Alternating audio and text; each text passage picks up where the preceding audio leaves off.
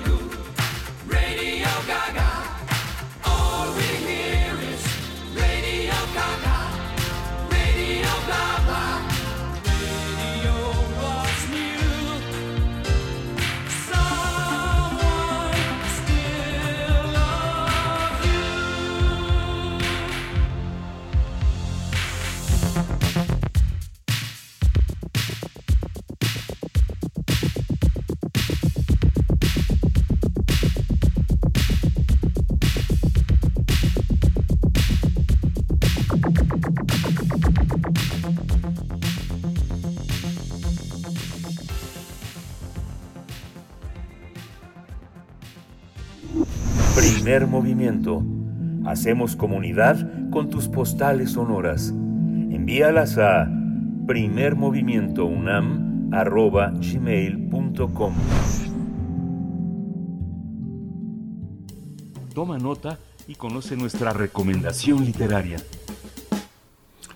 Eh, vamos para perreo. Historias, argüendes, poemas y dibujos sobre el reggaetón. Es un libro de antologías, de textos que, y dibujos y poemas que se han reunido en torno al tema. Este, la editorial Fruta Bomba, eh, que se realizó en colaboración con la UNAM y en donde participan varios autores comentando este género musical.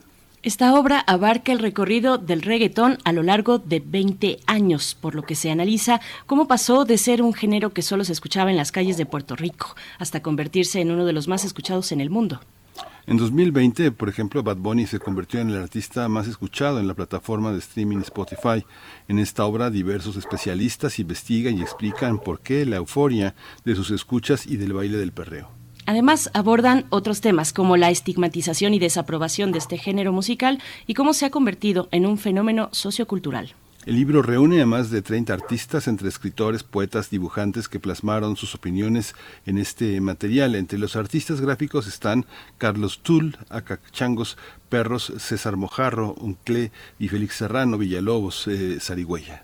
El libro también cuenta con un playlist que contiene canciones como Gasolina de Daddy Yankee, Hips Don't Lie de Shakira o Safari de J Balvin. Vamos a conversar sobre el reggaetón y los distintos acercamientos a este género musical y ya están en la línea Patricia Salinas, eh, que es directora de la editorial Fruta Bomba y editora también en la, en la editorial oaxaqueña Almadía.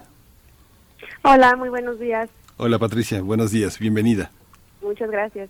Bienvenida Patricia y también presentamos a Juan Pablo Ruiz, es editor, crítico y gestor cultural, fundador de Yagular y el Holgorio Cultural, estudió letras hispánicas en la UNAM y ha trabajado como programador y productor radiofónico. Colabora desde 2013 con el Campamento Audiovisual Itinerante, proyecto de formación cinematográfica en Oaxaca. Juan Pablo Ruiz, gracias, bienvenido, gracias por esta desmañanada a, a los dos. ¿Cómo estás Juan Pablo? ¿Nos escuchas por ahí? Hola, buenos días. Hola, buenos días. Sí, Gracias, gracias por su presencia. Patricia Salinas, iniciamos. Esto, este libro se editó eh, por primera vez por Frutabomba y ahora forma parte de un programa que la UNAM ha desarrollado para grupos, eh, para grupos fundamentalmente de jóvenes y expresiones culturales que se dan en torno a la, a la posibilidad de tallerear, de generar nuevos contenidos. Cuéntanos cómo, cómo aparece cómo aparece en su primera edición y cómo, cómo llegan a la UNAM con este proyecto de coedición y qué esperan, qué esperan que una vez que comparten el sello universitario suceda. Eh, sí, pues antes que nada, muchísimas gracias eh, por la invitación, muchas gracias por el interés, por la lectura al, libro. Siempre es un gusto, ¿no? Que, que el trabajo editorial que, que uno hace, pues se lea, se comparta y que además hay estos espacios para platicar de ellos. Eh, sí, pues el libro empezamos a hacerlo, eh, Juan Pablo y yo, eh, en 2018. Eh, fueron como unos tres años más o menos de trabajo, 2018, 2019 y 2020. Eh, pues ustedes saben, ¿no? Por los, las, los proyectos editoriales que comienzan, eh, pues siempre es difícil, eh, bueno, iniciar, culminar los proyectos, ¿no? Este, coordinar el trabajo. Y específicamente en este libro, pues, con la participación de tantos artistas, ¿no? O sea, sí se vuelve eh, ahí un, trabajo que, que, se tiene que distribuir muy, muy bien en el tiempo. Eh, y entonces cuando en 2020, eh, como a finales de, de 2020 me parece, eh, pues nosotros ya teníamos eh, casi el libro terminado, estábamos ya teníamos nuestro nuestro PDF, nuestra portada, teníamos todo, este, estábamos en las últimas eh, correcciones ya para poder sacar el libro. Eh, y salió esta convocatoria de la UNAM para hacer coediciones, eh, que justamente se lanzó eh, pensando en colaborar y apoyar con las pequeñas editoriales eh, que por el, el, el, año de la pandemia pues les había sido difícil eh, pues seguir publicando, ¿no? Y se pensó esta, esta, esta convocatoria eh, por ese apoyo. Entonces, pues la vimos y decidimos que pues era un, un, un, un, buen momento para pues para participar en la convocatoria. Teníamos todo, ¿no? Solamente necesitábamos pues este último impulso, ¿no? Para poder sacar el libro. eh, inscribimos el libro y pues afortunadamente salió eh, pues beneficiado con la convocatoria, ¿no? Lo cual pues nos dio muchísimo gusto, ¿no? Eh, nos dio muchísima alegría, eh, sobre todo también por el por el tema, ¿no? Como como bien decían hace ratito, ¿no? Es un tema pues eh, controvertido, ¿no? Es un tema que suscita este pues la discusión muy acalorada, ¿no? Eh, que mucha que al cual mucha gente pues, muestra abiertamente su rechazo y además pues el libro también es un libro particular, ¿no? Queríamos que fuera también como un libro divertido, hay imágenes, ¿no? Así muy propositivas. Entonces, pues bueno, salió la convocatoria y nos dio muchísimo gusto que la UNAM apoyara el proyecto, que lo respaldara, este eh, y que además, eso también me parece eh, muy importante, que también eh, considerara que, que, es un tema y un libro para plantear la discusión y para eh, pues invitar a, muchas personas, a jóvenes sobre todo, para que lean este tipo de propuestas, ¿no? Entonces, pues así fue más o menos la, la coedición y la colaboración con la UNAM. Mm, qué interesante, Juan Pablo. Eh, hay una, hay una, muchos deben, muchos a los que invitaron y dijeron que no deben estar arrepentidos porque el libro ha tenido un camino desde su factura, no necesariamente su publicación, sino su factura, esta manera de correr la voz entre la gente que finalmente decidió colaborar y se puso a trabajar. ¿Cómo fue, cómo fue este proceso? Cuéntanos eh, de eh, hasta dónde, hasta dónde llega la convocatoria que ustedes trazaron. ¿Son escritores cercanos? ¿Son parte de una, de una complicidad cultural? Eh, ¿Acudieron a otro tipo de, de colaboradores? ¿Cómo se dio este, esta, esta planeación entre lo visual, lo poético, lo narrativo, lo narrativo breve, la crónica. Cuéntanos un poco cómo, cómo se diseñó esto, Juan Pablo. Sí, sí, se me escucha bien, ¿verdad? Sí. Eh, bueno, el, como cuenta Patti, eh, comenzamos en el 2018, pero bueno, comenzó a partir de un número de una revista que se llamaba Justo Fruta Bomba. Finalmente ese segundo número ya no se publicó y, y leí en esa primera eh, recopilación de textos sí con, eh, contábamos con personas mucho más allegadas, digamos, ¿no? Amigas, amigos, este, escritores y, eh, un ilustrador, pero cuando eh, consideramos que el, que el, libro, bueno, que podía ser, llegar a ser un libro, nuestros, así que horizontes se, ampliaron y fuimos buscando colaboradoras y colaboradores de, pues, de muchos otros ámbitos, ¿no? Sobre todo de, que ya textos que ya habíamos eh, leído, conocido con anterioridad o que en el proceso de investigación fuimos encontrando y, y prácticamente a todos a quienes recurrimos eh, le entraron al proyecto, ¿no? O sea, cuando comentabas ahora si, si algunos que, que no quisieron entrarle, creo que Patti no me dejará mentir, pero la mayoría o, prácticamente todos y todas las personas que invitamos est están incluidas, ¿no? Hubo algún rechazo, salvo cuestiones de tiempo, no, no tanto porque no quisieran entrarle al tema, ¿no? Y, así fue como eh, fuimos eh, compilando, son 31 eh, colaboradores en, total, entre 22 eh, autores, autoras que escriben y nueve eh, ilustradores eh, que muestran un panorama bastante amplio de lo que se escribe, sobre todo en México, pero así también tenemos eh, autoras, eh, autores de Colombia, Puerto Rico, Chile, Cuba, Perú. Entonces sí es un panorama, me parece, bastante eh, relevante y, vibrante de lo que se está de lo que se está escribiendo actualmente y sobre todo alrededor de un tema. No, no necesariamente todos los textos eh, refieren de forma puntual al reggaetón, sobre todo como los textos poéticos o, las ficciones. Eh, sí, as, sí, los ensayos sí, prácticamente el medio de los ensayos sí parten de una reflexión, de una genealogía, ¿no? O cada uno desde sus registros distintos eh, alrededor de este fenómeno sociocultural, musical de, de nuestra eh, época presente, ¿no? Uh -huh. Tienen entre sus colaboradores, eh, pues algunos de la talla de Yasnaya Aguilar, por ejemplo, y otros que, pues, en general es, es un, es, digamos, una invitación, es una invitación divertida también. Eh, pero cuéntenos qué, qué vamos a encontrar en el libro. Ah, son distintas perspectivas sobre una diversidad de temas, pero mm, un poco para ubicarnos, eh, ¿dónde, dónde están los orígenes del reggaetón? ¿Qué nos dice este libro? Algunos textos, pues, más enfocados en ello otros de nuevo pues distantes. En el caso de Yasnaya habla de la policía de la lengua y fracasar, cómo convertirse en un policía de la lengua y fracasar en el intento. ¿Cómo, cómo está esta cuestión de los contenidos? ¿Dónde, que nos puedan decir dónde están los orígenes del reggaetón para empezar a entenderle tal vez un poco a este género que, bueno, eh, genera todo tipo de posturas. Hay quien no lo soporta y hay quien hasta le imprime un sentido de, rebeldía, de protesta corporal, eh, para el caso del perreo, por ejemplo. Pero cuéntenos eh, cómo está esta cuestión, Patricia. Sí, pues como bien decía Juan Pablo, pues nosotros pensábamos que que lo mejor para hablar como sobre un tema como el reggaetón era tener pues distintas perspectivas, ¿no? Para empezar, eh, justo porque suscita eh, pues la conversación y la discusión muchas veces no queríamos tener un panorama de, de, perspectivas y puntos de vista distintos y en ese sentido también queríamos tener diferentes tipos de textos no eh, así como como bien dices el, el libro tiene poesía tiene cuento tiene crónica tiene ensayo tiene dibujos no entonces creíamos que esa era una excelente manera para eh, dialogar sobre el tema y para proponer y, profundizar sobre todo sobre el tema, ¿no?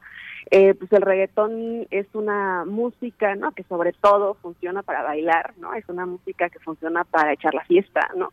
Eh, y en ese sentido tampoco queríamos como acartonar la discusión, ¿no? No queríamos que fuera una discusión o un libro aburrido o un libro demasiado académico, por ejemplo, eh, y queríamos como, eh, como un poco tocar, ¿no? Como todas sus aristas, incluso jugar con la idea eh, de, de, de, que es una música para el cotorreo, ¿no? Para moverse, para mover el cuerpo, para divertirse, para estar con los amigos, y en ese sentido pensábamos, bueno, ¿cómo podemos hacer el libro así, ¿no?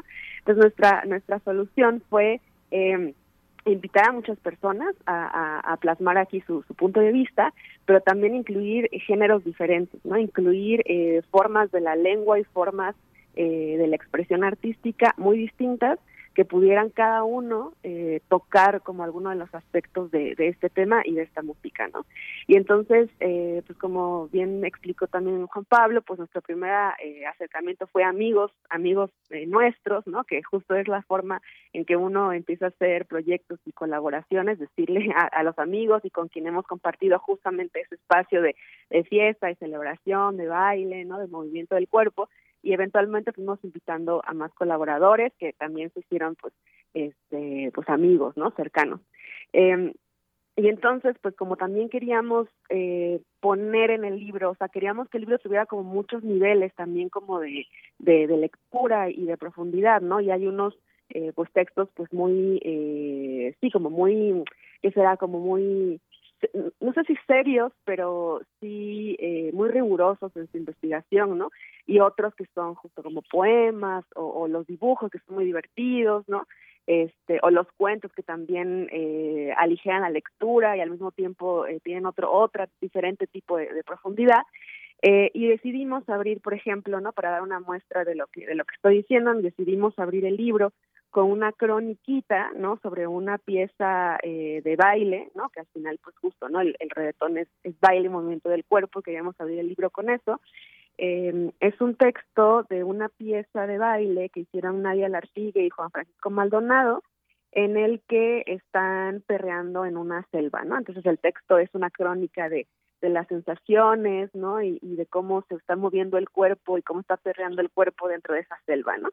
Eh, y el segundo texto, pues es un texto que ya justamente va a discutir y va a hacer un recuento de los orígenes, ¿no? Del reggaetón, que es eh, La diáspora salvaje de Isaura Leonardo. Y en este texto que ya hace una reflexión eh, de cómo el reggaetón y cómo los orígenes del reggaetón sí vienen eh, de este territorio que se considera latino, ¿no? Que esencialmente el reggaetón es visto en el mundo como una propuesta estética latina, ¿no?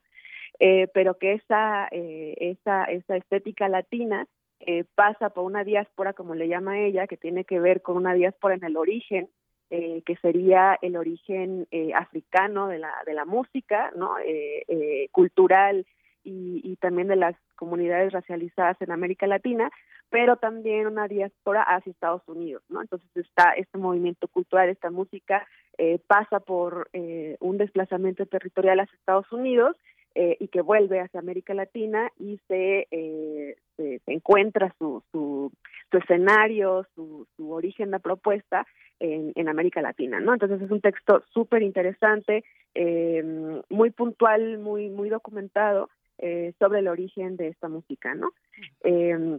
y bueno, también en ese, en ese tenor, pues está el, el texto de eh, Antonio Nieto, que él hace una más una reflexión sobre las comunidades eh, jóvenes que escuchan música en la Ciudad de México, ¿no? Y, cómo son eh, estigmatizadas y sobre todo son punto de violencia, ¿no? Por parte de, de, las autoridades. Eh, pero también relaciona esto con eh, justamente el origen eh, del, del, del reggaetón y cómo tiene que ver esto con eh, pues el rechazo eh, cultural, el, rechazo como del dogma este eh, moral, ¿no? Este cristiano sobre todo, ¿no? De del movimiento del cuerpo, ¿no? Eh, eh, de cómo se estigmatizan también y cómo se rechazan eh, las propuestas culturales que vienen de las comunidades y las culturas negras, por ejemplo, ¿no? Me voy a, me voy a detener precisamente en esto, Patricia, también para que Juan Pablo nos pueda contar sobre, sobre esta cuestión que apuntas tú, Patricia, sobre el estigma. Juan Pablo, ¿por qué crees que, que el reggaetón pues levanta tanto rechazo? Claro que cada quien tiene la libertad de escuchar o no cualquier género, el de su preferencia, y rechazar eh, o apartarse de lo que no le gusta, eso es natural en cualquier escucha. Pero, pero acá hay de verdad una, eh, pues, eh, digamos, una reticencia fuerte para, mm, para, para el reggaetón, no para escucharlo, sino para definirlo incluso. ¿Cómo, cómo, cómo lo ves tú, Juan Pablo? digo, como una aproximación de dos formas. Creo que eh, su relación con el cuerpo, o sea, o, que parte del, reggaetón, su, relación es tan eh, intrínseca, pues, en una, eh, un baile gozoso del cuerpo, desde los placeres del cuerpo, y creo que en, sociedades, pues sí, con conservadoras como son las latinoamericanas en, general, unas más, unas menos, pero bueno, la, mexicana no, no se diga, me parece que, justamente por eso. El estar apelando a una eh, libertad de, los movimientos y, del baile desde, la, desde las caderas eh, y su relación con, el uso, pues, este, de la sexualidad, creo que ese es uno, ahí podemos encontrar, pues, uno de los orígenes de este rechazo, eh, pues, de doble, triple moral, ¿no? que existe porque pues ahora vemos que ya en esta eh, masificación pues del género al que estamos asistiendo, pues la mayoría de la gente sí eh, o lo está bailando ya, ¿no? Eh, pueda, no gustarle o puede este, cuestionarle otros aspectos, pero en el momento de la fiesta, en el momento de las eh, lo, bailan, ¿no? O, les es inevitable moverse. y, lo otro, me parece que le, pasó al reggaetón lo que también en otros momentos a otros géneros, incluso también ya muy normalizados en la actualidad, como el, propio rock, ¿no? Eh, recordarán quizás los de generaciones en los años 60 en sus orígenes, pues era igualmente estigmatizado, ¿no? Y era considerado, pues, eh, de, ciertas degeneres, ¿no? Incluso esa misma palabra me parece que es muy de los 60. En fin, eh, y, que pues ahora vemos que, un género como el rock o en, su momento el jazz, ¿no? pues ya son parte de, la cultura, este, pues, eh, eh, ¿cómo llamarlo? Pues aceptada, ¿no? De, la gran, de la gran cultura, pues. Y creo que el reggaetón, no, no, los, no sé, es temprano quizás decirlo, pero por lo que estamos viendo ya esa masificación apunta a que, pues sí, será, será parte también de la, de la cultura pop, ¿no? es decir, de la cultura popular en, amplio sentido. Lograron saber, Patricia, eh, se escucha bien que estaba sí, ahí estás, pero eh, lograron saber lo que querían saber, lo que querían de, de, los colaboradores, se enteraron de más cosas cómo fue también eh, la propia reacción de todo el mundo cuando ya vio publicados sus textos ¿Qué, dijeron sobre eh, la edición del libro? ¿Cómo fue recibido por la propia comunidad que está cercana, comentando siempre los trabajos del sector cultural? Cuéntanos un poco, este, fundamentalmente, ¿lograron saber lo que querían? ¿Lograron saber algo más que no sabían? ¿Cómo, cómo se inserta en un discurso tanto literario como social todas estas propuestas, Patricia? Sí, pues sí, claro, ¿no? Con cada con cada texto, pues nos sorprendíamos, ¿no? Cuando cuando lo recibíamos eh, y por supuesto llegamos a, saber cosas que, que, que, no conocíamos del, del, tema, ¿no? Justamente un poco esa era la, la intención de, de, hacer un libro como este, ¿no? O sea, de, de reunir voces y perspectivas distintas, conocimiento eh, colectivo, ¿no? Y juntos construir eh, una información que, que yo creo que, tanto a mí, ¿no? Como a, como Juan Pablo, como a los lectores y como al público en general, como que nos estaba faltando, ¿no? Eh, sobre todo porque cuando empezamos a hacer este libro, eh, si bien ya el reggaetón era muy popular, no, no tantísimo como, como, como ahora, ¿no? Este, pero había pocos, pocos textos, ¿no? Al respecto. Ahorita abres internet y hay un montón de información, un montón de textos distintos, crónicas, entrevistas, ensayos, ¿no? Hay un montón de información, pero en ese momento no había tanta, ¿no? Justamente creo que porque era porque pues no se consideraba el tema como eh, suficientemente, no sé, intelectual, no suficientemente importante como para este eh, producir, ¿no? Como textos, ¿no? Como eh, pues muy muy bien pensados, muy muy bien estructurados, ¿no? Entonces un poco es fue la, la intención, ¿no? De ir eh, construyendo a partir de ir construyendo el libro a partir de pues del conocimiento colectivo para que todos aprendiéramos eh, juntos de dónde venía el el, el, el, reggaetón y, y, hacia dónde hacia dónde estaba caminando, ¿no? Eh, entonces sí, cuando cuando empezamos a, cuando salió el libro y cuando empezamos a, enviar los libros a los a los colaboradores, pues la verdad eh, todo el mundo nos respondió pues muy todos estaban muy entusiasmados, muy contentos de que para de que por fin saliera porque pues nos tardamos ahí un rato, eh, pero también pues ver pues, ver el libro, no ver eh, cómo, cómo los textos habían sido pues acompañados con las ilustraciones, ¿no? O sea que eso también se fue dando eh, pues muy orgánicamente durante el proceso. No pedimos ilustraciones específicamente para los textos, sino más bien eh, por separado y al momento de, editarlo pues fuimos viendo qué ilustración iba con cada texto, qué, cómo iban dialogando. Entonces primero esa fue eh, pues una sorpresa agradable para, para los, los colaboradores, ¿no? eh, y también ver cómo eh, pues interactuaban los textos al final con, con entre, entre ellos, ¿no? O sea, que muchas discusiones se repiten, eh, pero en el buen sentido, ¿no? Que quiere decir que eso es parte como importante de la conversación, ¿no? Entonces, pues eso, ¿no? Los colaboradores muy, muy contentos, eh, algunos súper emocionados porque como bien dices, están, hay autores aquí eh, pues ya muy conocidos o que ya han publicado otros libros, ¿no? Como Jazz, ¿no? este, como Jorge Comensal, por ejemplo, eh, como Carolina Sanín, ¿no? Este, como Ingrid Solana también, pero también muchos de ellos es la primera vez que publican algo, ¿no? En, en algún libro o en algún lugar, ¿no? Entonces, pues está justo como esa emoción de ver eh, por primera vez tu texto publicado en un libro y que además que sea una cohesión con la UNAM, pues entonces en general muy emocionados todos, ¿no? y por parte de como de los lectores o, del público este pues más grande no eh, pues también ha sido una sorpresa porque eh, pues es una somos una editorial eh, independiente que justamente este es nuestro primer libro entonces siempre es difícil eh, pues darse a conocer moverse no que, que la gente eh, conozca el libro. Eh, y lo que ha pasado es que ha tenido pues justo mucho entusiasmo no por parte de los lectores no eh, cuando lo empezó a anunciar la UNAM eh, pues a poco tiempo después empezaron a marcarnos, a llamarnos librerías independientes de la Ciudad de México, pero también de Guadalajara, este de Chiapas, por ejemplo, de Querétaro, eh, pues pidiendo el libro, que lo querían vender en, sus librerías, ¿no? Este, también otro tipo de librerías como virtuales también nos, nos, nos llamaron, este, pues en Oaxaca también las librerías eh, que conocemos, que son de amigos, también nos empezaron a llamar, entonces como que el libro ha ido este, buscando solo su, su camino este y ha tenido muy buena estrella eh, en relación con eso, ¿no? Que ha recomendado, los lectores lo buscan, toman su, foto, lo suben a redes, ¿no? Y también eso es una forma de, pues, de, de, difundir, ¿no? El trabajo que estamos haciendo eh, y además muestra pues eso, ¿no? Como una eh, un entusiasmo por el libro, por el tema, eh, pues del cual estamos justo como muy sorprendidos y también muy muy agradecidos, ¿no?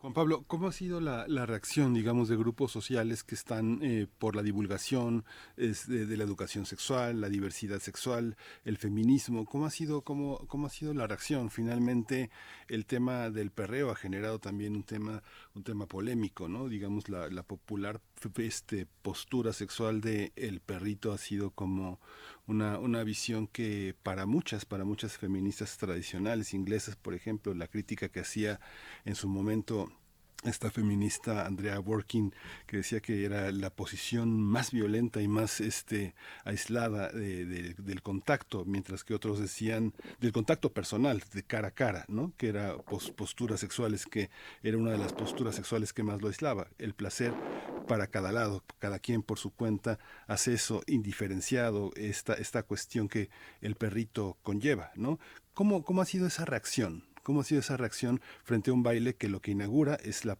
la posibilidad del sexo grupal, de, la, de, una fiesta en la que sobre todo el placer del cuerpo está en primer lugar más que el conocimiento entre las personas, más que la confianza, es este, la confianza en sí mismo, ¿no? ¿Cómo, cómo ha sido recibido esa parte?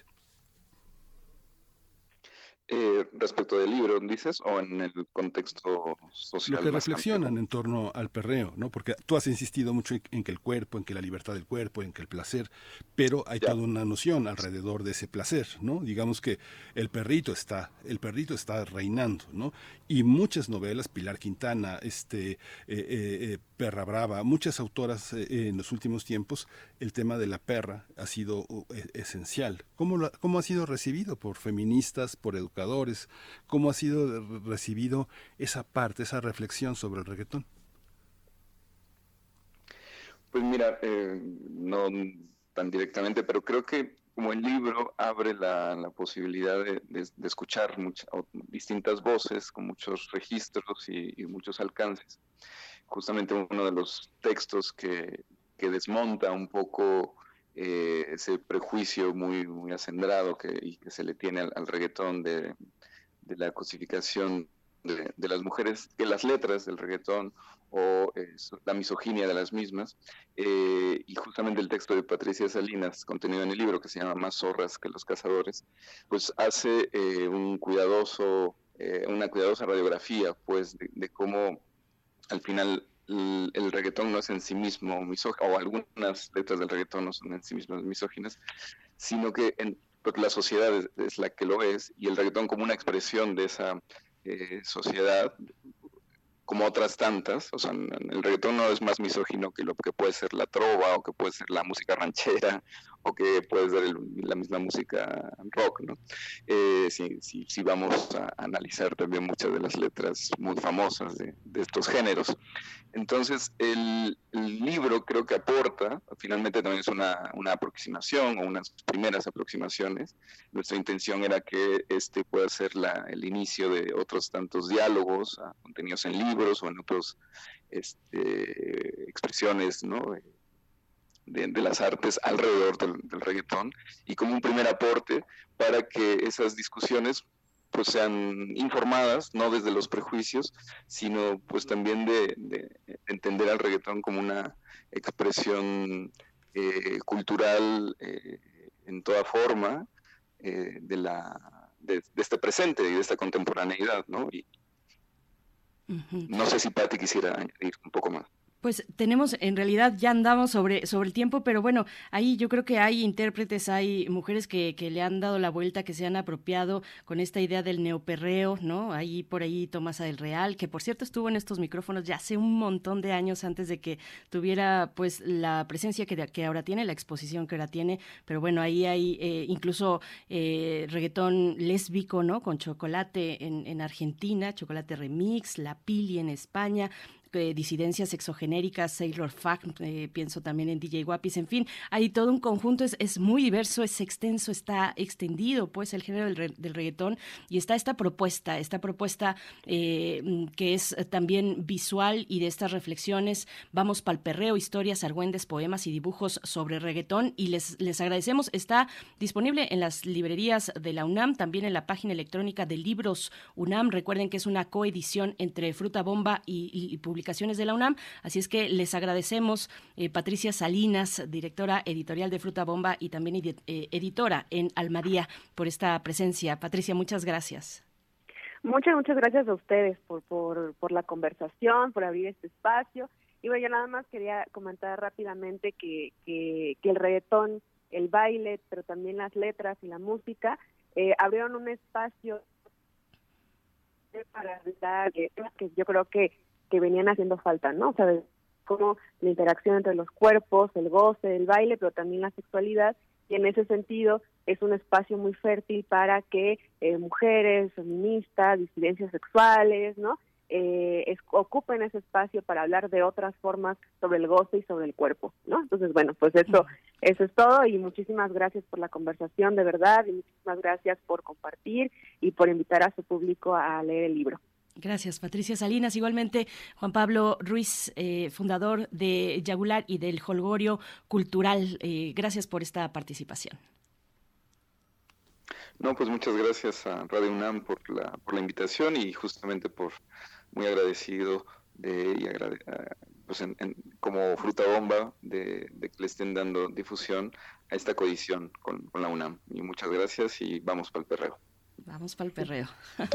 Duro contra el muro. Muchas gracias a ambos, Miguel Ángel. Duro contra el muro. No, me sabía esa, pero es, está, está, buena. No hay que tenerle miedo, no hay que tenerle miedo. El, el CIEG, el CIALC, el CIECH. Hay muchos, muchos textos académicos, muchas maneras de describir lo que pasa por el cuerpo, las posiciones sexuales están descritas, Hortensia Moreno, Marta Lamas, este, bueno, en fin, no, no, este, eh, las descripciones eh, detalladas son de otro orden, pero en este libro pues hay muchas ilustraciones que son muy directas, los ilustradores eh, no, no, no construyen metáforas más que con el lenguaje de la propia plástica, así que hay que asomarse, realmente lo que nos asusta a veces que puede asustar a los demás es realmente lo que nos asusta a nosotros Así que bueno, este es el radio y es el radio de la universidad donde caben pues todas las, todas las propuestas. Primer movimiento. Hacemos comunidad en la sana distancia. Esta es la radio, la radio de la universidad, Día Mundial de la Radio esta mañana, lunes 13 de febrero, ya son las 7 con 47 minutos y como parte de esta edición del festejo del Día Mundial de la Radio, UNESCO y Centro de Producciones Radiofónicas realizaron una serie de producciones que evidencian el rol de la radio en la solución de conflictos y vamos a conocer el caso de Radio Teocelo, operada por la Asociación Veracruzana de Comunicadores Populares AC, que inició sus emisiones en el año de 1965. Vamos a escuchar. Centro de Producciones Radiofónicas y UNESCO presentan Radio y Paz.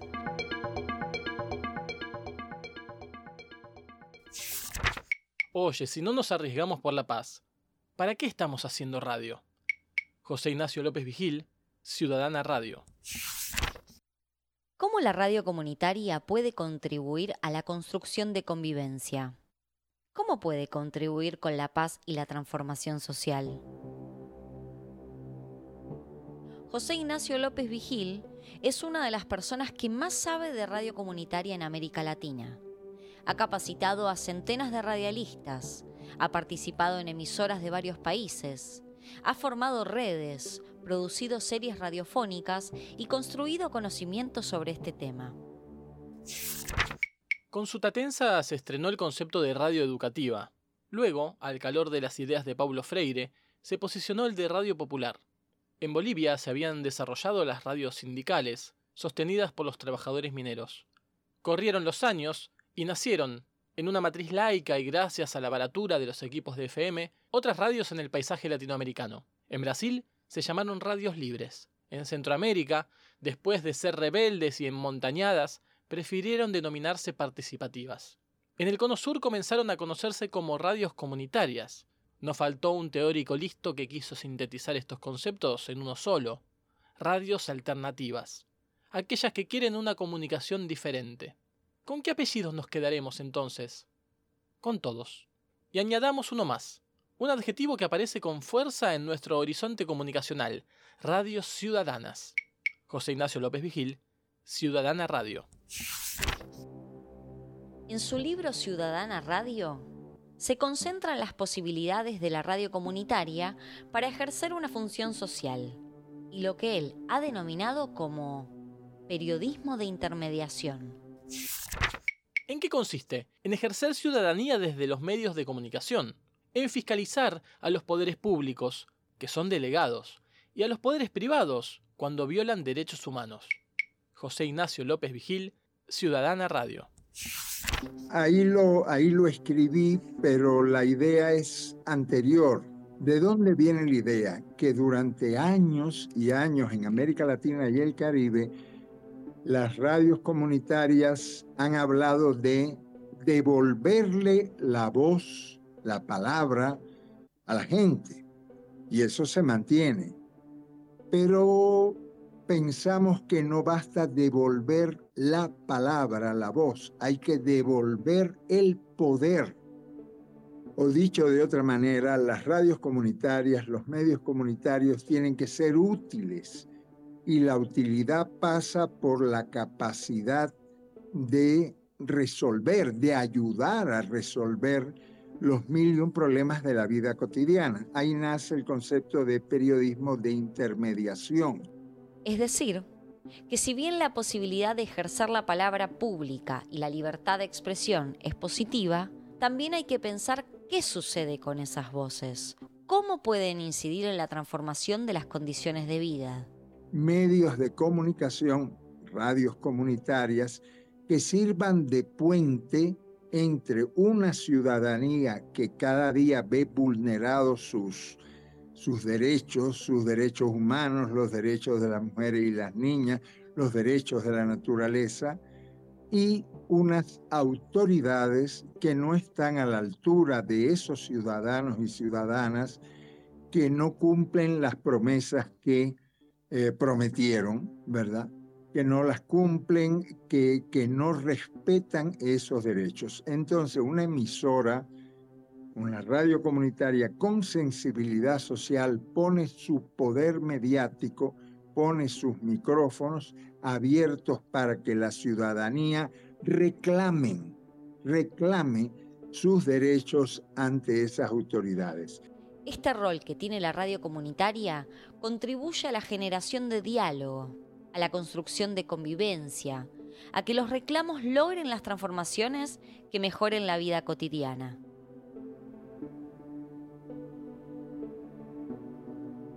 Radio Teocelos, en el estado de Veracruz, en México, lleva más de 25 años con un programa de intermediación entre la ciudadanía y los alcaldes de la región, llamado Cabildo Abierto. El trabajo más bonito es todo lo que estamos haciendo por Teocelo, todo lo que se está eh, logrando en 200 días eh, de trabajo.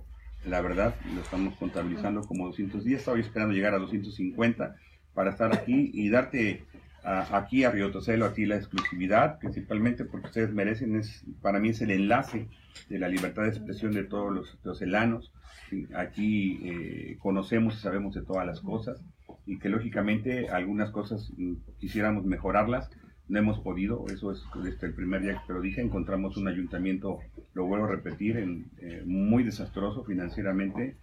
Y gracias, alcalde. Déjeme incluir el reporte que puntualmente nos envía en este momento, el director de Protección Civil, Juan Gabriel Melgoza, dice en Barranca, Matlacobal, solo piedras chicas en el asfalto y árbol chico entre las rectas de Sayago. Nada alarmante el día de ayer. Se recorrió el territorio de Teocelo y sus comunidades y los agentes. Al principio los alcaldes no querían venir porque ellos son intocables. No, no, ¿cómo que le vamos? Pero la radio comenzó todo un trabajo de decir, los alcaldes comen del dinero que ustedes pagan por los impuestos. Entonces tienen que venir a rendir cuentas Como te digo, al principio los alcaldes no querían venir, pero la radio estuvo ahí, dale que dale, y ya vino un alcalde, ya vinieron dos, y actualmente todos los alcaldes vienen a la radio a responder las preguntas de la ciudadanía, y las preguntas son, ustedes prometieron un puente y no lo hicieron. ¿Dónde está el presupuesto de la carretera? Y el colegio que no acaba de terminarse, ¿verdad? Ciudadanía es poder y periodismo de intermediación es ejercicio de ese poder. José Ignacio López Vigil, Ciudadana Radio. Este periodismo de intermediación puede pensarse más ampliamente también. No solo es entre la comunidad y los funcionarios. Debe ser capaz de movilizar reclamos ciudadanos hacia el poder no solo gubernamental, sino también de las empresas privadas. Podría ser, por supuesto, porque cuando hablamos de autoridades estamos pensando en espacios eh, públicos, en economía pública, en eh, políticas públicas, pero la ciudadanía tendría todo el derecho de reclamarle a los poderes privados, a las empresas privadas, a las mineras privadas. Por supuesto que eso también es un periodismo de intermediación. También la radio comunitaria tiene el rol de facilitar soluciones a problemas que pueden originarse entre ciudadanos o ser el puente entre la necesidad de una persona y alguien que pueda satisfacerla. La figura de las defensorías de audiencias que se empiezan a implementar en algunos medios de comunicación, incluso comunitarios, es otra forma de intermediación entre un reclamo y quien puede solucionarlo. Me parece que la potencialidad que tiene un defensor de las audiencias como un mediador entre quienes hacen la radio y las audiencias es muchísima. Graciela Martínez Matías es investigadora en radio fue defensora de las audiencias de radioeducación en México. Creo que es el momento para que este mediador se convierta precisamente en el enlace para generar la comunicación horizontal. De ya te digo que me parece que esta verticalidad de la comunicación, ahí comienza un trato violento, porque tú consideras al escucha como alguien inferior, como alguien subalterno. Y por ahí me parece que hay que comenzar a erradicar esta posición, donde desde los directivos, productores, guionistas, locutores, tienen que pensar precisamente en términos de la horizontalidad. Y también la audiencia tiene que ir pensando, cambiando su papel, no solamente recibir, sino generar esos contenidos y también exigir que los contenidos que te estén violentando, que no te gusten, que precisamente atenten contra la integridad y los derechos humanos de las audiencias del receptor, se tienen que cambiar. El defensor de las audiencias debe dejar de ser solamente como ventanilla de quejas para convertirse en un puente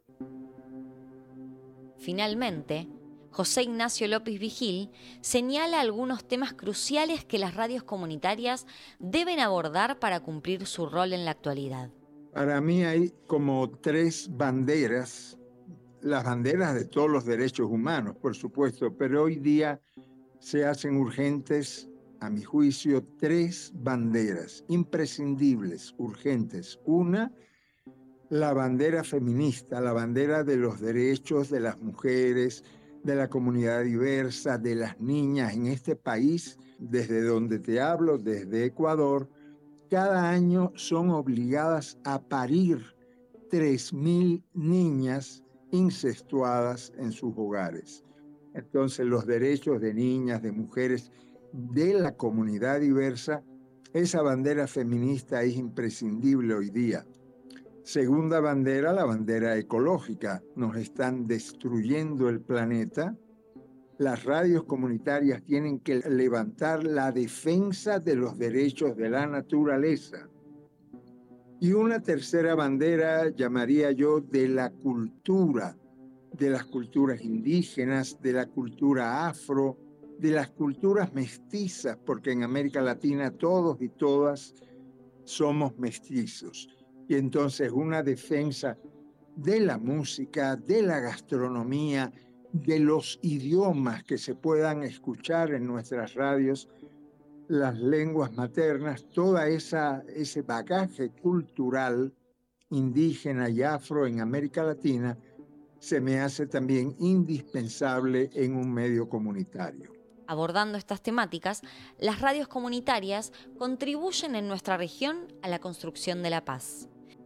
Y si es mediando entre las necesidades ciudadanas y sus soluciones, la transformación de las condiciones de vida se ve más cercana. Vamos terminando entonces esta producción, pero antes... Pero antes mandarle un saludo radio apasionado a todos los amigos y amigas que van a escuchar este programa, a todos los radioapasionados y radioapasionadas que siguen creyendo con mucho entusiasmo en el poder de la radio como constructora de paz, pero no una paz de, mermelada, ¿no? sino la paz justa, porque la paz es la flor, pero el tallo sobre el que se apoya esa flor es la justicia. Y las radios comunitarias colaboran con mucha potencia para esa justicia social, para esa flor de la paz. Una producción del Centro de Producciones Radiofónicas con el apoyo de UNESCO. Encontrarnos en cpr.lat y en las plataformas de podcast. Día Mundial de la Radio 2023. El poder de la radio en lo local, dicen saludos a las y los radioapasionados. Pues bueno, nosotros con esto vamos a terminar la primera hora de transmisión. Volvemos en un momento más con ustedes después del corte. Síguenos en redes sociales. Encuéntranos en Facebook como Primer Movimiento y en Twitter como arroba PMovimiento. Hagamos comunidad.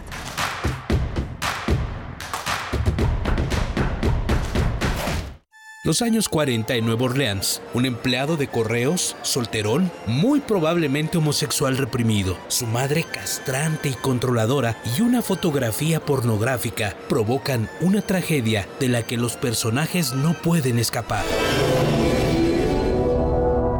En las escrituras hay casos de ciudades destruidas por la justicia del fuego cuando se convirtieron en nidos de inmundicia. Eloy, Eloy. Condénala, digo, y purifícala por el fuego.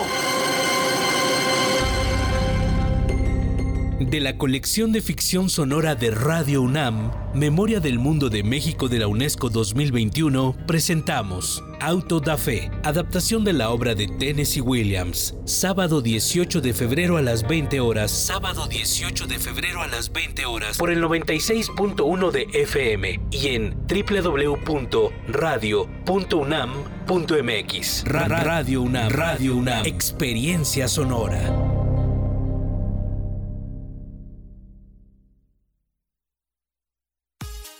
La Universidad Autónoma Chapingo, institución dedicada a la enseñanza, investigación, servicio y difusión en ciencias agropecuarias y forestales, fundada en 1854, invita a participar en el concurso de selección 2023. Registro de aspirantes del 1 de febrero al 31 de marzo en dse.chapingo.mx diagonal aspirantes. Aplicación del examen 20 de mayo. Mayores informes al teléfono 800 503 4774. Habla Alejandro Moreno, presidente nacional del PRI. El deber de todo partido político debe ser escuchar a la ciudadanía, obedecer a la gente y no a los intereses de ningún gobierno. Por eso el PRI volvió a escuchar las demandas de las y los mexicanos. Los priistas fortalecemos la unidad y rechazamos a los que siembran la división. El PRI es un partido de alianzas y de palabra. Necesitamos de todas y de todos para salvar a México del peor gobierno de toda nuestra historia.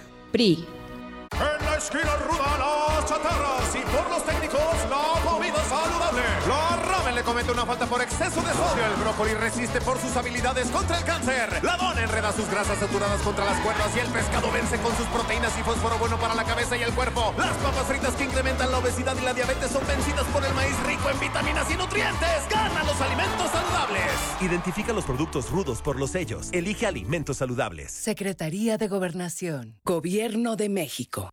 Dijo un sabio que elegir es renunciar. La raza humana eligió progresar tecnológicamente, expandir sus dominios, fabricar un mundo para ella. Pero, ¿a qué renunció? Radio UNAM te invita a escuchar la retransmisión de cuatro emisiones de la serie Recuento de Pérdidas, registro sonoro de algunas especies en peligro de extinción, una coproducción con el Programa Universitario del Medio Ambiente. Todos los lunes a partir del 6 de febrero a las 16.05 horas por el 96.1 de FM y los martes a las 13 horas por el 860 de AM. ¿Habremos hecho la elección correcta? Radio UNAM. Experiencia sonora. Vamos a tomar las ondas con la misma energía con que tomamos las calles. Vamos a desmontar los armarios. Vamos a deconstruir el patriarcado. Y sí, lo vamos a tumbar. Violeta y oro. Todas las voces todos los domingos a las 11 de la mañana por el 96.1 de FM y radio.unam.mx. Radio UNAM. Experiencia sonora. Encuentra la música de primer movimiento día a día en el Spotify de Radio UNAM y agréganos a tus favoritos.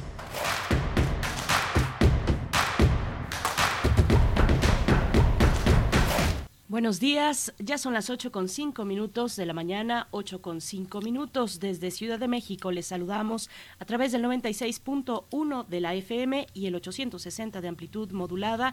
Hoy que es 13 de febrero, Día Mundial de la Radio, lunes 13 de febrero de 2023. Estamos también con Radio Nicolaita esta mañana a través del 104.3 llegando a Morelia.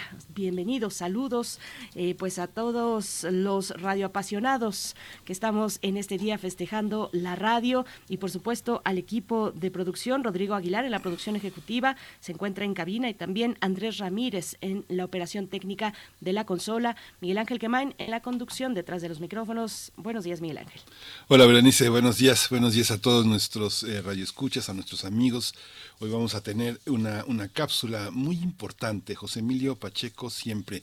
José Emilio Pacheco eh, eh, un 26 de enero de 2014 dejó de estar con nosotros, pero su obra, su obra es enorme, los, ah, los ángulos que ha tenido en la sociedad mexicana son, son eh, muy amplios del periodismo cultural que a lo largo de más de cuatro décadas se, se dedicó en la revista Proceso a hacer su inventario, un inventario que incluía una enorme capacidad de crítica literaria, de recuento documental, de aspectos biográficos, de recuento del ambiente, de las atmósferas culturales, de la historia intelectual.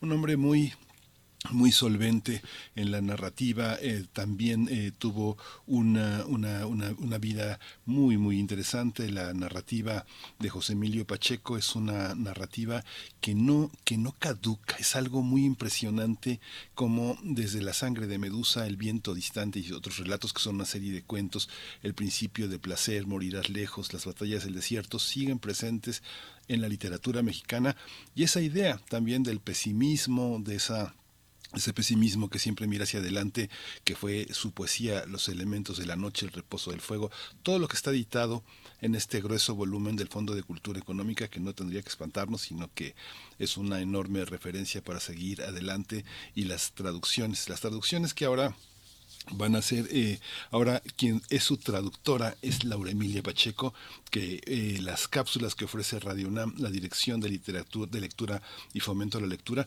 forman parte de esa, de esa voz amorosa, enorme de Laura Emilia Pacheco, que siempre ha estado con una enorme capacidad de traducir una gran cantidad de literatura fundamental y que ahora nos pone, nos pone en su voz, en su hermosa voz, a un padre, a un padre siempre presente, un gran interlocutor, más que, la, más que la consanguinidad, un gran interlocutor intelectual, literario, artístico. Así que en primer movimiento vamos a lo largo de 10 días estar con José Emilio Pacheco siempre.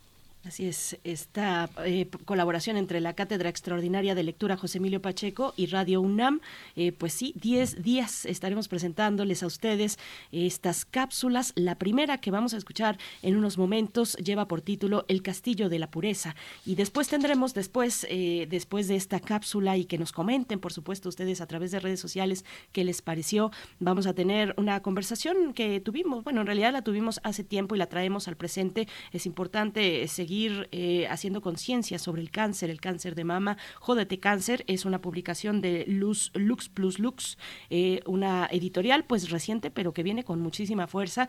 Y tuvimos una conversación con Sandra Monroy, la vamos a escuchar en esta, en esta mañana. Ella es comunicóloga, fotógrafa, periodista y, creadora también. Y a, mediados de 2021 recibió el diagnóstico de cáncer de mama. Y bueno, ha emprendido a partir de ese momento una campaña valiente, eh, valiente y muy, eh, pues con un horizonte muy esperanzador, de mucha fuerza, lo que ha realizado Sandra Monroy para difundir la importancia de la revisión periódica de, y, y muchos otros eh, dimensiones que tiene el, el, hecho de tener un diagnóstico de cáncer de mama. Bueno, Jodete Cáncer es el título de esta publicación que tendremos en unos momentos más. Y vamos a tener también eh, una cápsula más sobre el Día de la Radio, eh, la cápsula de la UNESCO, con motivo de la celebración de este día. El Centro de Producciones Radiofónicas y la UNESCO presentan una serie de cápsulas con el título Radio y Paz, así que vamos a escuchar de la voladora los casos de la voladora radio, la coyotera radio y Radio Gen en el que las mujeres son las protagonistas y las transformadoras de las violencias en la vida cotidiana. Vamos entonces con El Castillo de la Pureza, la primera de diez entregas de la serie titulada José Emilio Pacheco Siempre.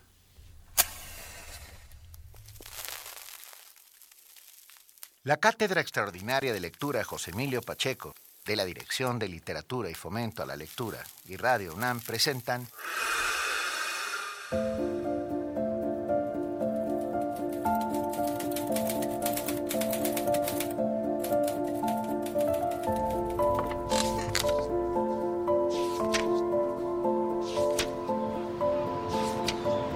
Emilio Siempre, con guiones y voz de Laura Emilia Pacheco.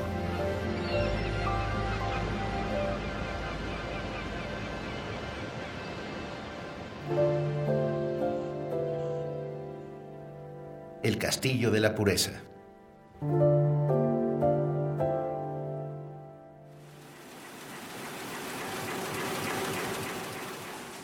Cada cierto tiempo aparece en la prensa una historia de policías que descubren a una persona que tiene a alguien secuestrado. El encierro puede ser de días, meses o incluso años.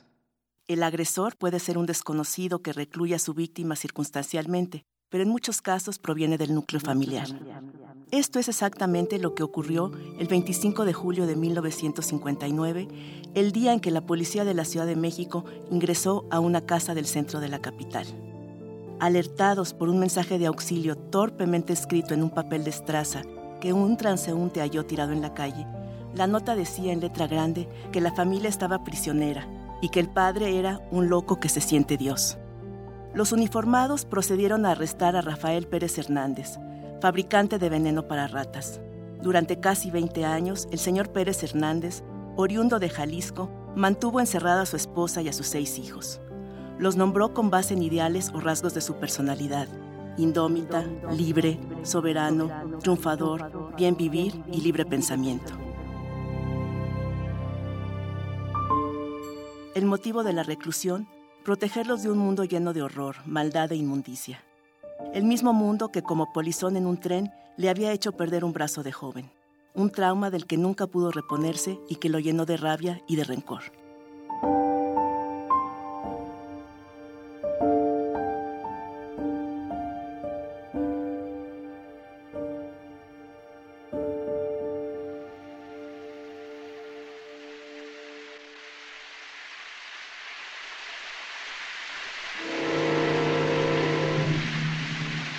La historia fue muy comentada en la prensa de la época y años después inspiró El Castillo de la Pureza, una película de 1972. Dirigida por Arturo Ripstein, la cinta marcó una de las contadas ocasiones en que José Emilio Pacheco incursionó en el mundo del cine. El guion, escrito por Ripstein y Pacheco, sigue casi al pie de la letra la historia de Rafael Pérez Hernández y su lucha contra el mundo y contra sus propios demonios. En los papeles protagónicos, Claudio Brook, que en la película se llama Gabriel, y como su esposa, Rita Macedo. Sus hijos, en la película solo son tres, Diana Bracho como Utopía, Arturo Beristain como Porvenir y Gladys Bermejo es Voluntad, la más pequeña. Por las ratas he aprendido a conocer a los hombres. Por eso no quiero que ustedes tengan ningún contacto con el mundo. Vale más que sigan encerrados aquí entre mis ratas que ver al mejor de los que están allá afuera, dice Gabriel.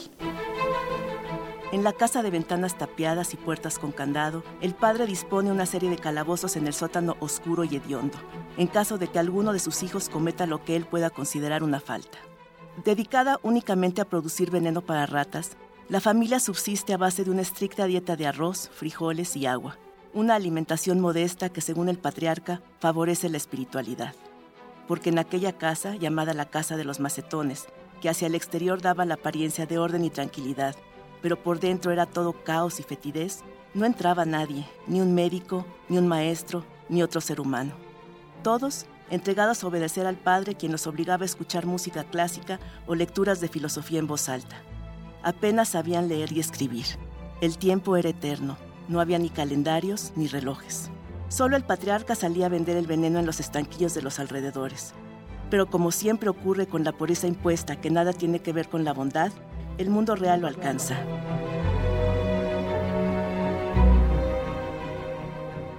Lejos de su castillo y de sus propios sermones, Gabriel aprovecha sus salidas para comer tacos de vísceras llenas de grasa o para visitar prostíbulos de tercera, mientras en su casa las ratas enjauladas en el sótano aguardan la siguiente tortura para comprobar la eficacia del veneno.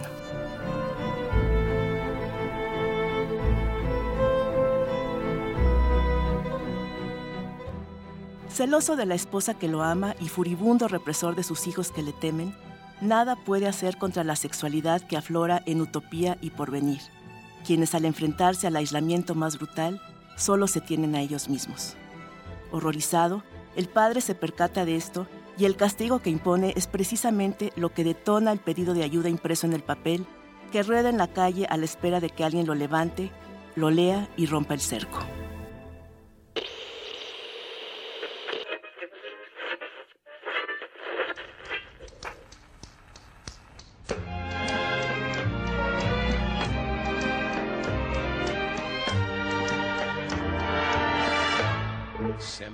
Que te pregunto que cuando convidonte, tú siempre me respondes, quizás, quizás, quizás. En la vida real, Rafael Pérez Martínez fue enviado a Lecumberri. Mantuvo siempre su inocencia y clamaba ser un buen padre acusó a su familia de engañar a las autoridades para quedarse con sus pertenencias.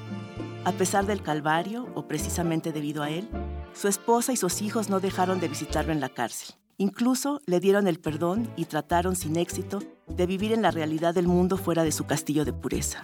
La estirpe de personas puras que Pérez Martínez creyó formar quedó reducida a un grupo de individuos desvalidos y rotos, cuya única habilidad era hacer veneno para ratas.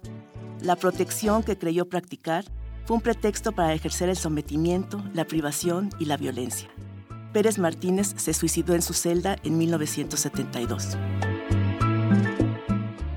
En 1973, El Castillo de la Pureza ganó cinco premios Ariel, uno de ellos por el mejor guion.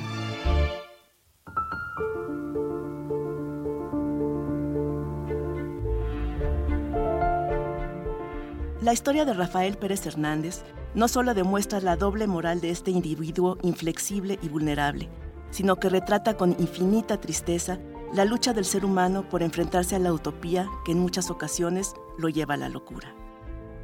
Un muro, una pared, una tenue línea pueden marcar la diferencia entre la vida y el infierno, entre la libertad y la condena. Esa es la línea que se retrata en esta historia que tomó su título de un ensayo de Octavio Paz sobre Marcel Duchamp, en cuyo final cita a Mallarmé. La nada que queda sigue siendo el castillo de la pureza.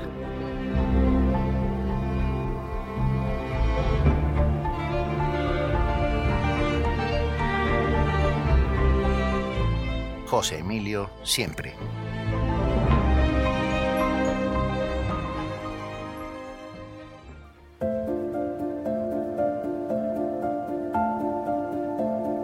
Texto y voz, Laura Emilia Pacheco. Productora, Alejandra Gómez. Controles técnicos, Paco Chamorro. Dirección de Literatura y Fomento a la Lectura. Coordinación de Difusión Cultural, UNAM. Cátedra Extraordinaria de Lectura, José Emilio Pacheco. Radio UNAM.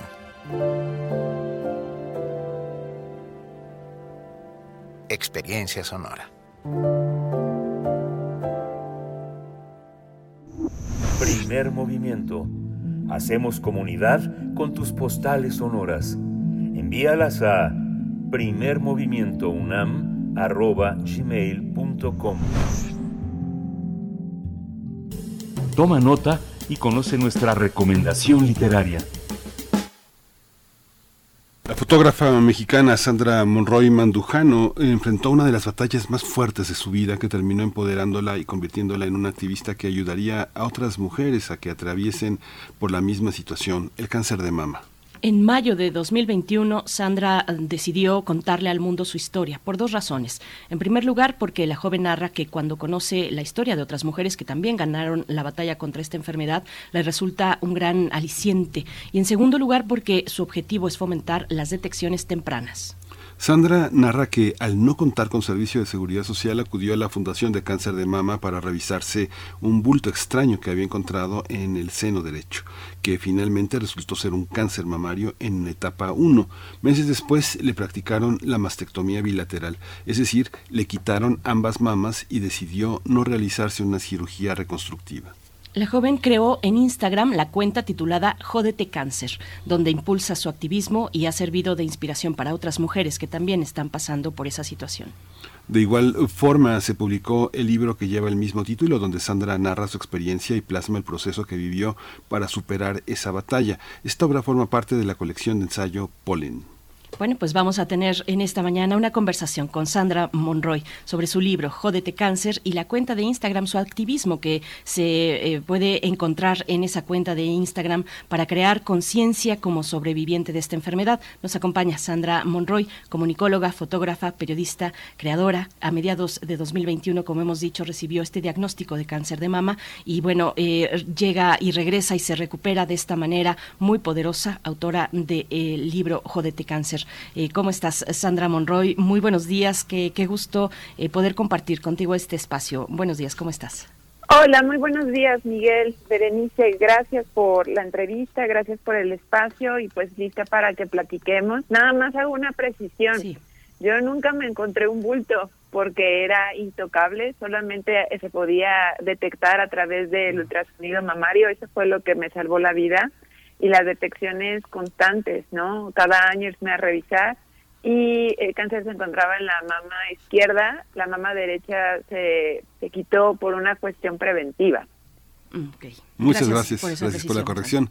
Hay una, hay una eh, parte, no sé, nosotros tenemos una, una edición en electrónica, en PDF, no sé si la edición tenga fotografías en, en físico, pero lo que hay es una especie de visión un poco budista, el cáncer contemplado en toda su magnitud, en todos sus horizontes, en toda la red, en un solo momento, como en un parpadeo, como, eh, como el resultado de la edición muestra todas esas entradas y salidas y caminos y visiones sobre, una, sobre un padecimiento que finalmente toca a todos, nos toca a todos.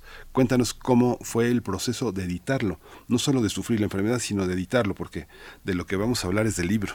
Cuéntanos. Claro, eh, bueno, te agradezco porque me parece una muy bella precisión, ¿no? Una contemplación budista, es cierto. De hecho, creo que em, la invitación también para hacer este libro llega en un momento clave, porque con el tiempo se nos va olvidando, se va deslavando lo que se va viviendo. Entonces, el proceso, eh, el proceso creativo, ¿no? Como la primera etapa de bajar todas las vivencias a papel, fue un proceso también curativo, ¿no? Fue un proceso de recordar y de crear un ensayo que es este libro, un ensayo que, que tiene una conversación en diferentes tiempos, ¿no? Y en diferentes momentos. una conversación primaria que era la parte de lo que yo iba escribiendo en digamos que digámoslo así en tiempo real no eh, en el momento en que yo estoy pasando todo esto y hay otra conversación más reflexiva que tiene que ver hacia el pasado y un tanto como un presente constante no eh, con respecto a de dónde vienen todas estas cuestiones de fuerza que en el momento uno no se explica y de pronto voltea uno hacia atrás y dices, claro, esto se iba cocinando desde hace muchos años, como a veces se va cocinando una enfermedad, pero también se va cocinando la fortaleza o la determinación para atravesar determinadas circunstancias, como en este caso es el cáncer. Y también viene una, una parte que quiero pensar que, que como son las cartas escritas, ¿no? que llegarán a un destino en el momento que tienen que llegar, y esas cartas van dirigidas a las pacientes diagnosticadas por primera vez, a, toda la cuestión médica, ¿no? A todo el personal médico, especialmente a los oncólogos y también para todos aquellos que son pacientes no oncológicos, ¿no? Eh, hay diferentes textos dirigidos a todos ellos eh, con una especial invitación, ¿no? A la empatía, a la fortaleza y a saber que cáncer no es sinónimo de muerte si se detecta a tiempo. Eso lo tenemos que recordar, pero que el cáncer de mama no es prevenible, solo se detecta a tiempo y que no sirve de nada iluminar monumentos rosas si no hay acceso a todas las mujeres y también a hombres, porque también les da cáncer de mama, a, un, a una mamografía o bien un ultrasonido mamario antes de los 40. No sirve de nada que prometan los gobiernos reconstrucciones mamarias si no son capaces de prometer tratamientos oncológicos gratuitos y de diagnósticos tempranos. Este libro es un guiño a esa parte y también a la parte de la violencia estética que dejamos a un lado porque evidentemente tenemos muchísimo más miedo a morir, aunque allá afuera socialmente tengan más miedo a vernos sin mamas. Esto es Jodete Cáncer y está hecho un libro. ¿no? Es, es un camino, esperemos después poder hacer otro, eh, seguramente porque es un tema que da y da, más información, pero en este caso queda plasmado esta parte de mi recorrido, esta parte de mis reflexiones, que me doy cuenta que no solamente son mías, sino es de todo un sistema y de muchísimas mujeres que están viviendo hoy por hoy como pacientes oncológicas pero también que están llegando por primera vez a un diagnóstico que causa mucho miedo. Sí, Sandra Monroy, háblanos un poco más del panorama eh, de atención médica en México. En tu caso, pues al no contar con un seguro social, te acercaste a la Fundación de Cáncer de Mama. Eh, háblanos cómo ves ese panorama, cuál ha sido tu aprendizaje a lo largo de estos años y también un aprendizaje sobre lo que hay que seguir denunciando, que ya, ya lo haces en este primer comentario, sobre los distintos tipos de violencia en el ámbito médico, lo que encontraste en tu propia historia y en el testimonio de otras mujeres eh, que, están también incluidas eh, pues en toda esta trayectoria. Claro, el sistema eh, médico es oscuro, el sistema médico no es justo porque no todas pueden llegar, no todas tienen acceso. A veces es muy fácil ver desde nuestro privilegio por estar centralizado en la Ciudad de México, pero no pensamos también al interior de la República. No todas las mujeres ni siquiera pueden llegar a tener acceso a una mastografía o un mastógrafo, ¿no? Empecemos por ahí. En segundo, el hecho de haber quitado el seguro popular nos deja eh, en un estado de levedad, ¿no? De que no te puede pasar nada porque no hay manera de, de acceder a, al ISTE o al INS. No todas tienen derecho. Las que tienen y tuvieron una buen, un buen tratamiento son afortunadas. Eh, las que pueden llegar al INCAN también son afortunadas, pero tanto en el INCAN como en el Hospital General antes que cada uno de nosotros, hay miles de mujeres y hombres formados para recibir un tratamiento. Y en el INCAM va de los cero a los tantos años y hay recortes presupuestales. Cada vez están destinando menos dinero a la cuestión de la salud pública. El Seguro Popular era una solución, ¿no? Eh, FUCAM era subsidiado por el Seguro Popular. Eso significaba que cualquier mujer que tuviera un diagnóstico de cáncer, ya sea con una cirugía como la mastectomía o si le siguieran quimios o si le siguieran radios, era absorbido por el Seguro Popular. Ahora no, queda uno completamente en una orfandad porque para todas las personas que somos freelance, que cada vez somos más, ¿no? Y que no contamos con el Seguro Social o el ISTE, pues tenemos que buscar la manera de, de, rescatar o de subsidiar, ¿no? Eh, no es tan fácil. Eh, las promesas siempre dicen que está en la agenda rosa, pero yo esa agenda rosa la veo llena de polvo porque realmente no veo acciones más concretas o más grandes o más alcanzables para todas. Hay mujeres que van a preferir morir porque es imposible para ellas pagar. Tal vez para lo que uno sea eh, costeable, para estas mujeres no lo son. También no podemos, otra vez repito, hablar solamente de la Ciudad de México. O sea, mujeres que tienen que trasladarse de diferentes estados para poder venir, no sé, a Pucam o poder venir al, al Hospital General. También no pensamos en eso. ¿no? Y por otra parte, también una violencia estética, ¿no? Esa sensación de que pues a veces no solo es importante el cáncer y es más es el lema de alguna que otra fundación no no solo basta ser viva estar viva y dices perdón o sea se necesita más se necesita la reconstrucción pero no todas las mujeres queremos lo mismo y creer que la reconstrucción es igual a que ya no pasó nada con el cáncer también es una manera eh, de voltear hacia otro lado no no todas las mujeres nos queremos reconstruir porque también ahí no hay un, eh, no sé, un desglose médico de lo que significa una reconstrucción. Nos venden este ideal físico, este ideal corporal con respecto a cómo debemos de lucir las mujeres para que seamos mujeres completas. Y mi pregunta siempre es la misma. Bueno, defíneme para ti qué es ser mujer, defíneme para ti qué es ser completa. Ya te dijeron todos los riesgos que puede haber en una reconstrucción te dijeron los costos, te dijeron que cada año hay que cambiar los implantes. ¿Y qué tal si se complica? Eso no se habla. Siempre nos venden el ideal, pero la belleza no tiene que doler.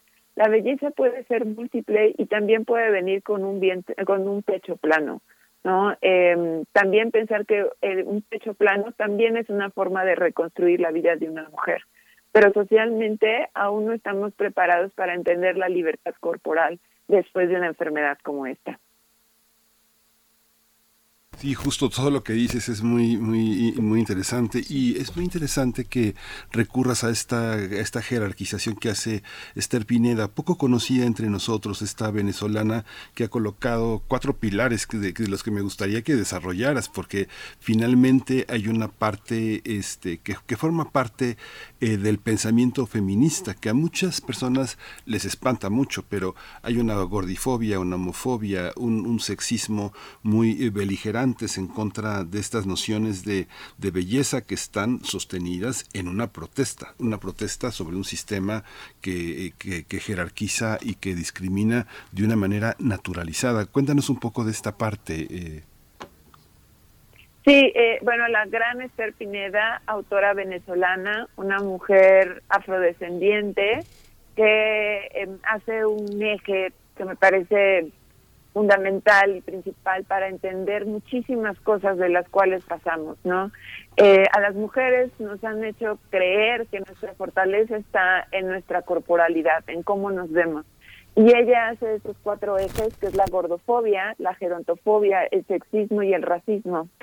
Eh, la gordofobia de la cuestión de siempre tener que embonar en una talla, ¿no? En nombre de la salud tú tienes que embonar en una talla. Y me voy hacia los años 90, inicios del 2000, cuando entra la tienda esta de ropa con la talla doble cero, cuando empezamos a escuchar las historias de, de la Universidad Iberoamericana, en donde tenían que cambiar las tuberías por la cantidad de vómito de las chicas bulímicas. Ese es, una, es un ejemplo muy burdo que les puedo dar dentro de esta cuestión de la gordofobia eh, la industria enorme que hay para bajar de peso todo el tiempo. Cada año hay un alimento mágico, ¿no? Cada año hay unas pastillas, siempre hay algo. Y eso es una violencia constante, ¿no? La discriminación que, que se cree, ¿no? Es lo correcto en nombre de la salud.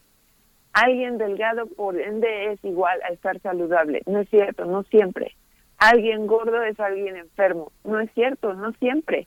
No, no podemos eh, generalizar. Y en el tema corporal de una mujer se vuelve muchísimo más violento. Hace poco leía una estadística que las mujeres, las chicas empiezan a avergonzarse de su cuerpo en traje de baño a partir de los 13 años. ¿Qué estamos haciendo, por Dios? O sea, ¿qué cuánta presión estamos ejerciendo? Estamos perdiendo tiempo valioso las mujeres por estar pensando solamente en el espejo, ¿no? Nuestra energía está más en cómo vamos a lucir que quiénes queremos ser. La gerontofobia es el, el miedo o la aberración a envejecer o ver a alguien viejo. Las mujeres no nos permiten envejecer y tenemos el caso de Madonna hace poco de Gwen Stefani, la crítica, ¿no? Estas mujeres que se operan para que no queden afuera de un sistema, eh, en este caso del espectáculo, ¿no? De la música y las críticas que sufren. Eh, no se le permite hoy por hoy, digamos que está un poco más relajada el hecho de poder usar un cabello canoso, pero antes era sinónimo de descuido. A las mujeres no se les permite envejecer, ¿no? Eh, a las mujeres envejecer significa que son desechables, que ya no sirven. Y esa es una diferencia también muy, muy grande con los hombres. Un hombre, un hombre envejece y se vuelve interesante. Una mujer envejece y ya no sirve, ¿no? Porque aparte también hay este tema de la maternidad. Tú sirves para maternar. Entonces a determinada edad ya no puedes tener hijos, entonces ya no funcionan.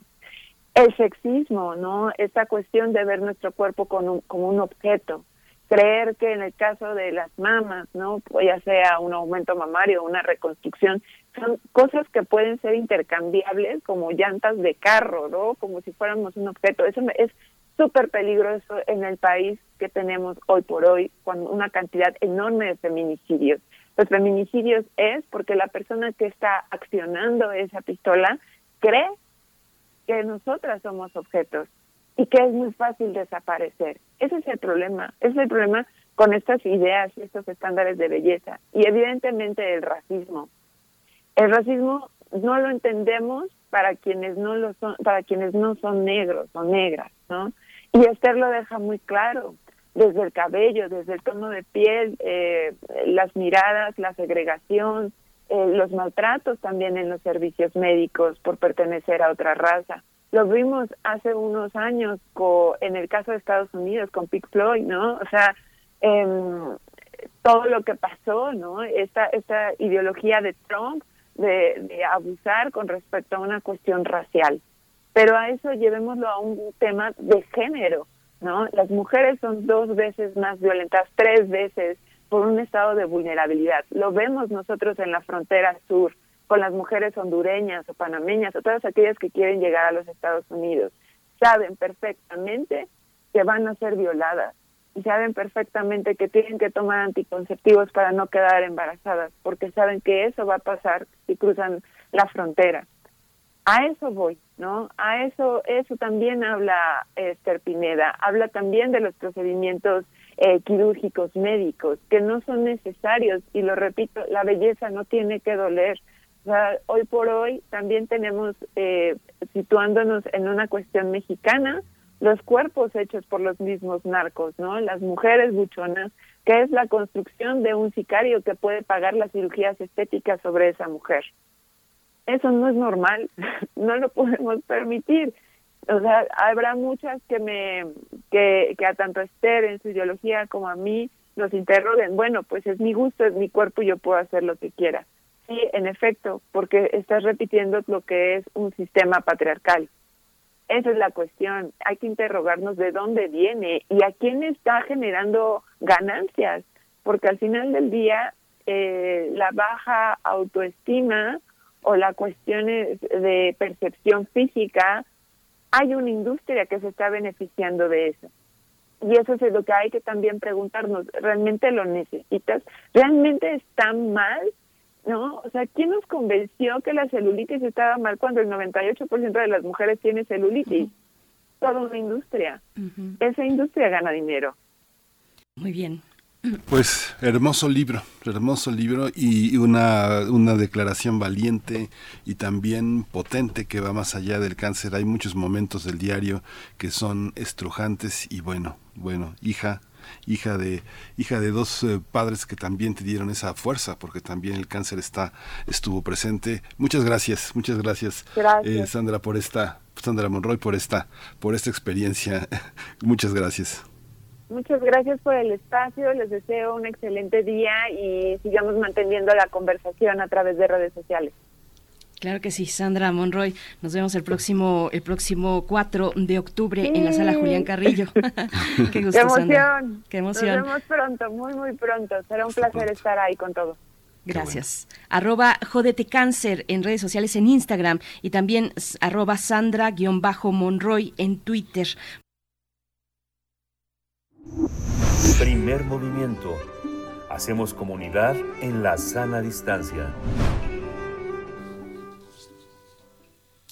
Hoy es eh, Día Internacional de la Radio. El Centro de Producciones Radiofónicas de la UNESCO eh, ha presentado una serie de cápsulas con el título Radio y Paz, que es el tema principal de la doceava edición de esta festividad. Y a continuación vamos a escuchar la radio comunitaria y paz en México y conoceremos los casos de La Voladora Radio, La Coyotera Radio y Radio Gen Poy en el que las mujeres son las protagonistas y están transformando las violencias de la vida cotidiana.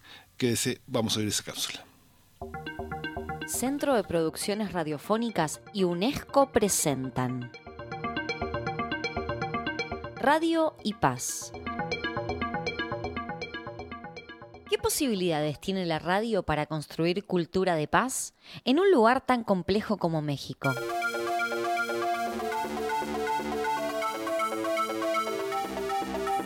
Según Periodistas Sin Fronteras, el año 2022 fue el cuarto consecutivo que ubicó a México como el país más peligroso para ejercer el periodismo. De hecho, hubo más comunicadores asesinados que en un país en conflicto bélico como Ucrania. Asimismo, es un país atravesado duramente por el machismo. Este contexto nos hizo preguntarnos sobre el rol de la radio en la construcción de paz y convivencia en aquel país.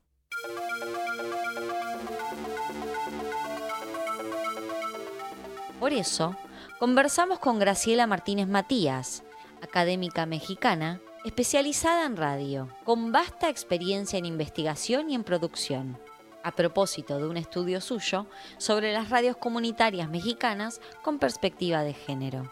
La relevancia de la lucha contra la violencia de género y por la igualdad es creciente y algunas experiencias como Radio Genpoj, La Coyotera o La Voladora así lo evidencian. La selección que se hizo fueron tres, que es una, eh, la voladora, que está en el Estado de México, en un lugar que se llama Amecameca, al pie de los volcanes. La otra fue la Coyotera Radio, que es en Guadalajara, que me parece que es una propuesta muy interesante, pero sobre todo este trabajo que van a hacer precisamente en un barrio y la propuesta que se va a desarrollar precisamente de una emisora en un territorio olvidado, en un territorio lleno de violencia y hacia dónde va la radio comunitaria, allí en Guadalajara. Y la tercera fue Radio Kempor, que es un poblado en la montaña de Oaxaca, en la sierra precisamente, donde va a estar la comunidad Níger. Es una comunidad muy interesante porque se dice que es la única, eh, una de las pocas comunidades que no fueron precisamente colonizadas, donde los españoles no llegaron, donde todavía se habla en su lengua original, que es la lengua mije. La Coyotera, radio comunitaria, surge de la propuesta ciudadana de formar un medio de comunicación local que atendiera las necesidades de las comunidades de la ciudad de Guadalajara. En marzo del 2017, en la colonia del Fresno, al sur de la ciudad, iniciamos conjuntas vecinales que fueron definiendo la primera etapa de este proyecto. Así, se iniciaron producciones sobre temas de género, cultura de paz, la identidad. La Coyotera Radio es esta emisora que se va a crear a partir de que veían que no había lugares de divertimento para niños, para los jóvenes, para los ancianos. Pero poco a poco, narra la directora Irene Navarro, se fueron incorporando distintas mujeres de distintos ámbitos, tanto de la parte académica como de otros, del mismo barrio de eh, esta ciudad de Guadalajara. Actualmente Guadalajara va a tener uno de los índices de violencia más altos. Sea por cuestiones de narcotráfico, pero también por otras circunstancias. La desaparición de adolescentes, de mujeres, de niñas se ha incrementado.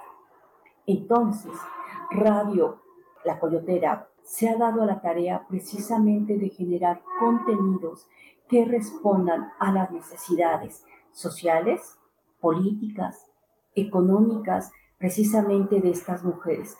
Eh, me narran también que se ha convertido en este espacio también para la visibilización de problemáticas y difusión precisamente de estas mujeres desaparecidas.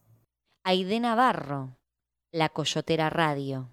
Eh, ha sido un esfuerzo también eh, pues mayor el que se ha hecho por visibilizar sobre todo las violencias con las que vivimos las mujeres, ¿no? Sin, eh, sin olvidar, pues, que Jalisco es uno de los primeros lugares a nivel nacional en feminicidios, ¿no? Que somos también uno de los primeros lugares en personas desaparecidas. Y hemos eh, dicho siempre, ¿no? Que no podemos ser ciegas ni sordas a esta situación. Tenemos un medio de comunicación y es una herramienta muy potente justamente para hacer visibles estas violencias que nos atraviesan y no únicamente a las mujeres, ¿no? Nos atraviesan a todos, a toda la sociedad y yo creo que, que partiendo de ahí es que tenemos todavía una doble responsabilidad, ¿no? En, al estar en el micrófono. Y, hablo de doble responsabilidad porque, bueno, es una, atender estas problemáticas, pero dos, también, como mujeres, externar este, esta interseccionalidad, ¿no? Cómo nos atraviesan estas violencias. Creo que, que también ha sido un un punto de referencia para la generación de contenidos desde la radio. Este es un ejemplo precisamente de las funciones que está teniendo la radio comunitaria en esta época en México y sobre todo desde la perspectiva del hacer de las mujeres para las mujeres, para una sociedad que está reclamando hacer otro tipo de narrativas.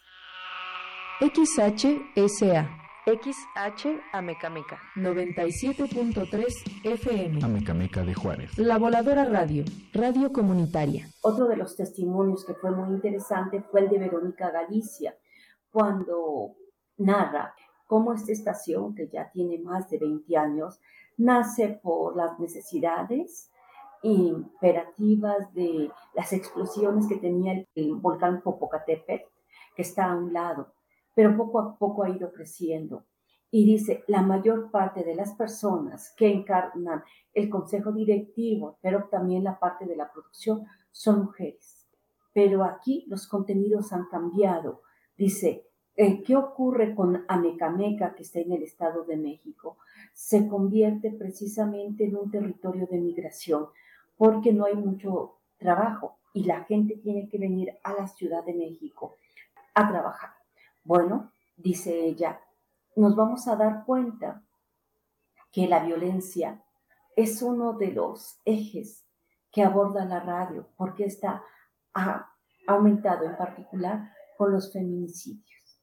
Entonces dijimos desde la, eh, la voladora radio, tenemos que construir otro tipo de narrativas y convertir a la radio también en una compañera de este tipo de situaciones. Acompañar para visibilizar estas temáticas, ir concientizando que esto ya ha sido, es, es terrible lo que se está pasando y el aumento de las mujeres desaparecidas y de los eh, feminicidios. Por lo tanto, tenemos que ir narrando desde otra perspectiva. Verónica Galicia, La Voladora Radio. compañeras es de temas que anteriormente veíamos en las noticias a nivel nacional y que los platicábamos en la charla de café o de cerveza, ¿no?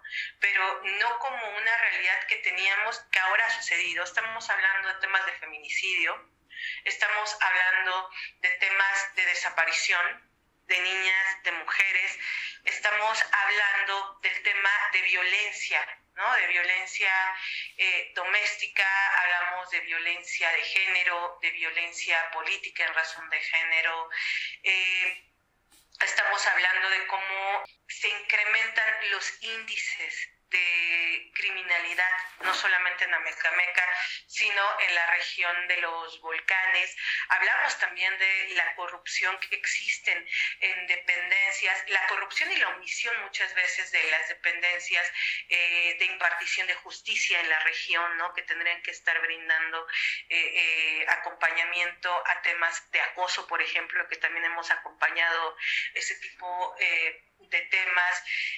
estamos hablando también de la defensa, si bien de no propiamente de la tierra y el territorio, pero sí de los recursos naturales, que son parte de la agenda y por supuesto de, eh, estamos hablando de derechos de niñas, adolescentes y mujeres. La Voladora Radio, 22 años, abriendo los oídos, sembrando la palabra colectiva.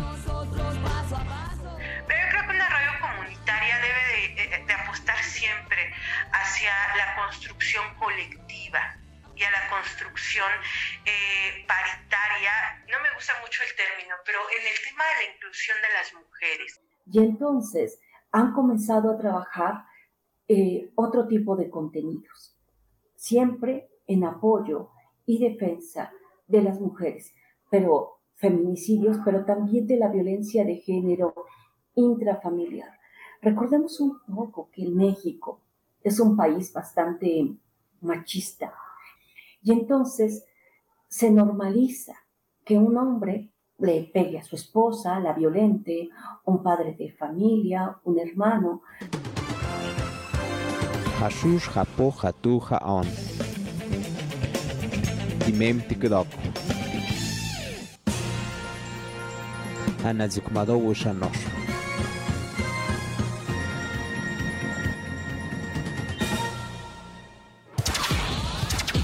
La 107.9 de tu frecuencia comunitaria Mije presenta.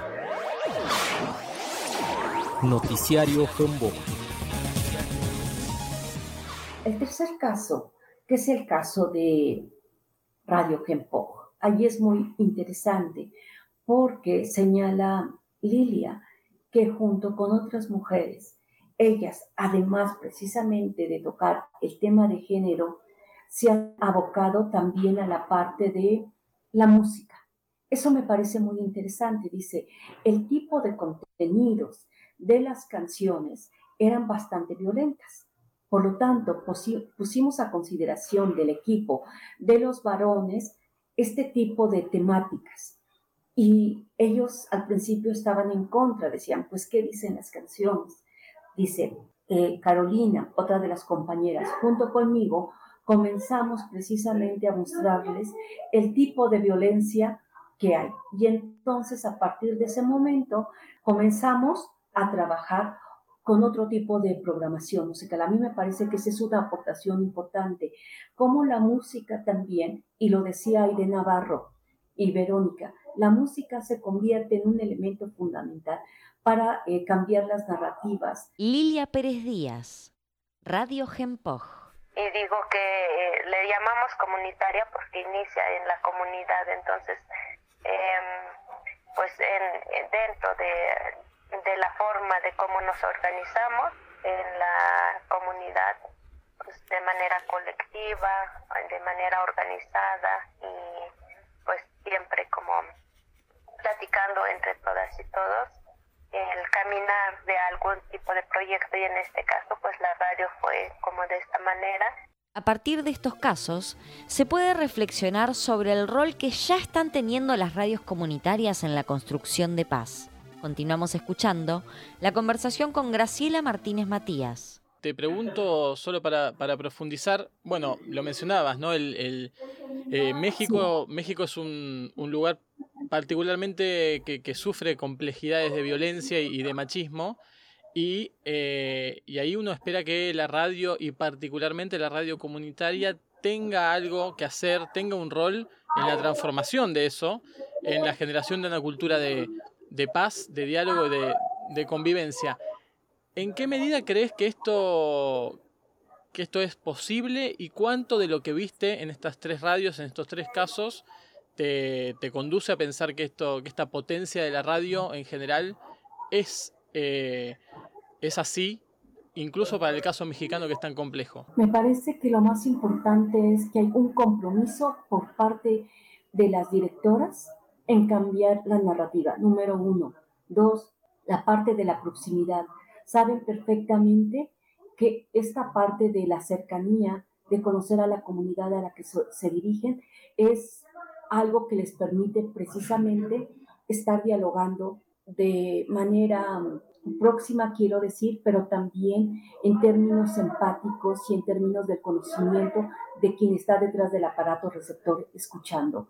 Además, yo creo que así como hay todo un grupo de mujeres que están trabajando con esta perspectiva de la cultura de paz con perspectiva de género, también están contagiando a los varones para que transforme la narrativa.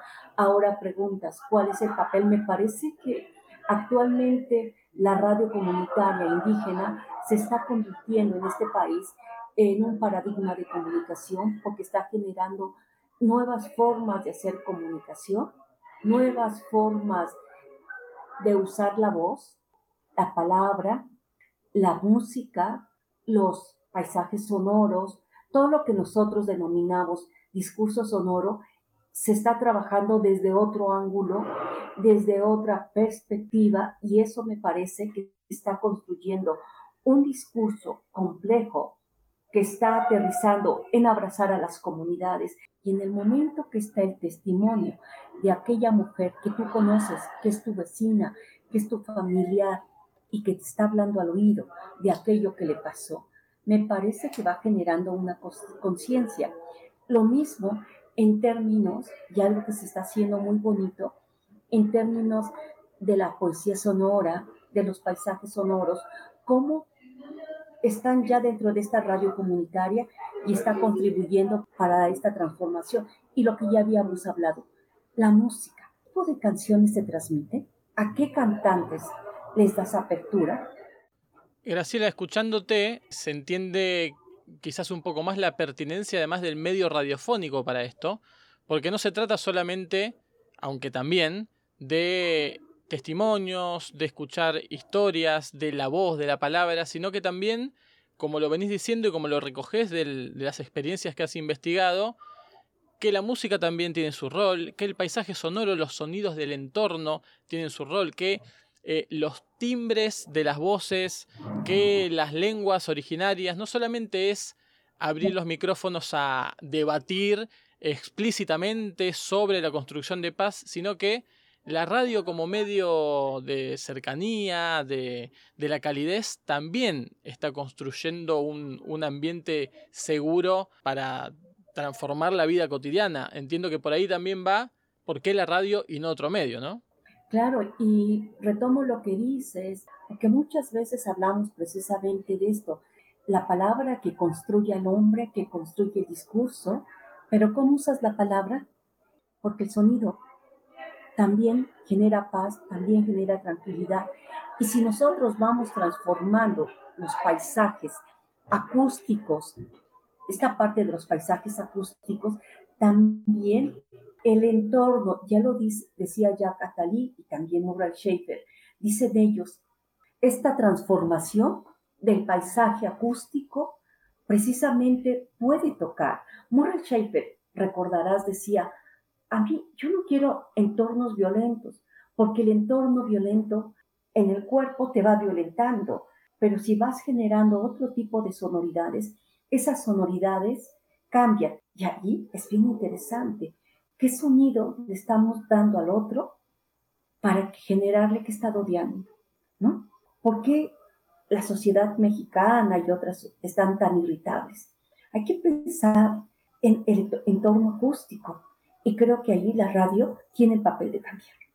En fin, creo que con este tipo de narrativas se coadyuva la transformación, primero, de una comunicación de la paz para que de pie a una cultura de la paz y me parece que la radio tiene que cumplir esta función en estos tiempos imperantes, en estos tiempos eh, difíciles de tanta violencia.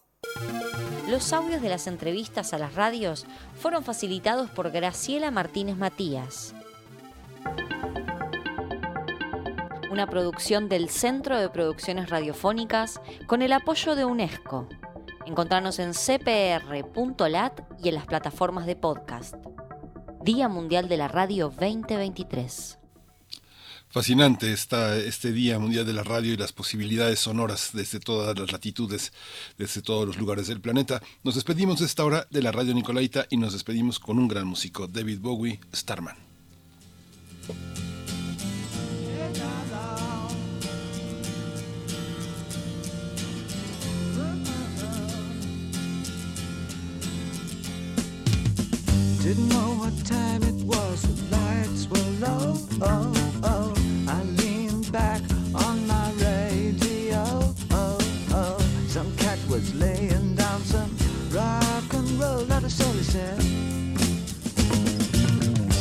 Then the loud sound it seemed to fade. Came back like a slow voice on a wave of fade. That were no DJ, that was hazy cosmic jive. There's a starman waiting in the sky. He'd like to come and meet us, but he thinks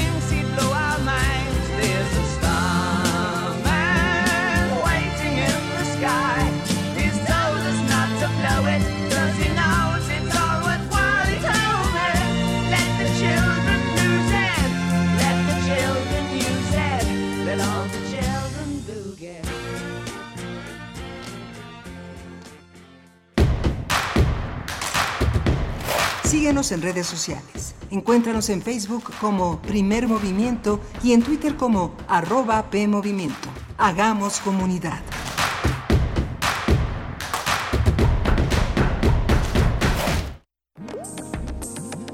Las historias concluyen, las palabras vuelan, los escritos se malinterpretan y los sonidos permanecen. Hacia el tema de la escucha en general del documental sonoro. Todo va en el mismo sentido y ese sentido es que pues hay más producciones sonoras, más historias para escuchar, más gente que quiera hacer eso. La UNESCO señaló que tienen valor patrimonial las producciones radiofónicas. Tenemos una identidad en común, tenemos sonidos que nos hermanan y queremos contarnos desde nuestra especificidad, además comparte una lengua. Radio UNAM te invita a escuchar la serie que conjuga el arte y el periodismo en un mismo género. Foro Sonodoc 2022. Un recinto para celebrar el documental sonoro. Todos los viernes a las 17 horas por el 96.1 de FM. Un archivo sonoro para representar el presente. Radio UNAM, experiencia sonora. Música que sensibiliza la vida. Asómate a su mundo. Panorama del Jazz con Roberto Aimes. Lunes a viernes a las 19 horas por el 96.1 de FM. Radio UNAM. Experiencia sonora. La innovación mejora nuestras vidas y tiene el poder de romper barreras. Por eso, el INE innova para dar certeza y legalidad a las elecciones. Mi INE se ha consolidado como el documento de identidad más importante de las y los mexicanos. Ha desarrollado herramientas propias de conteo rápido, urna electrónica, PREP, capacitación virtual y de inclusión. Gracias a la innovación, a la ciudadanía y a nuestro INE, México es referente mundial en la construcción y la lucha por la democracia. Mi INE es valioso porque mi INE nos une.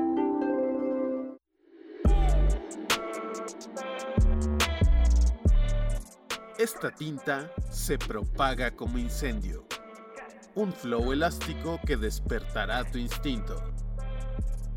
Sumérgete en la lírica embriagante de Perro Lu en Intersecciones. Perro Lu. Viernes 17 de febrero a las 21 horas, Sala Julián Carrillo. Entrada libre. Radio UNAM. Experiencia sonora.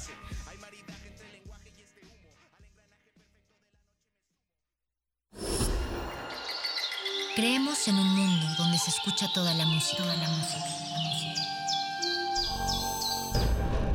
el conocimiento esté abierto al mundo, donde se ame de todas las formas. Ese mundo es posible y vamos a pelear por él. Resistencia modulada.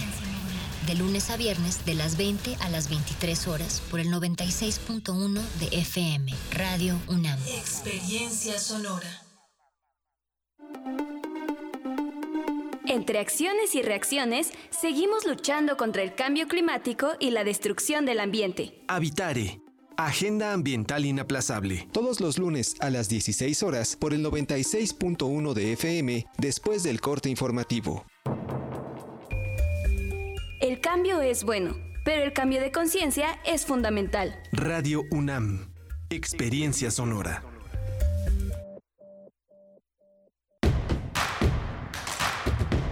Encuentra la música de primer movimiento día a día en el Spotify de Radio UNAM y agréganos a tus favoritos.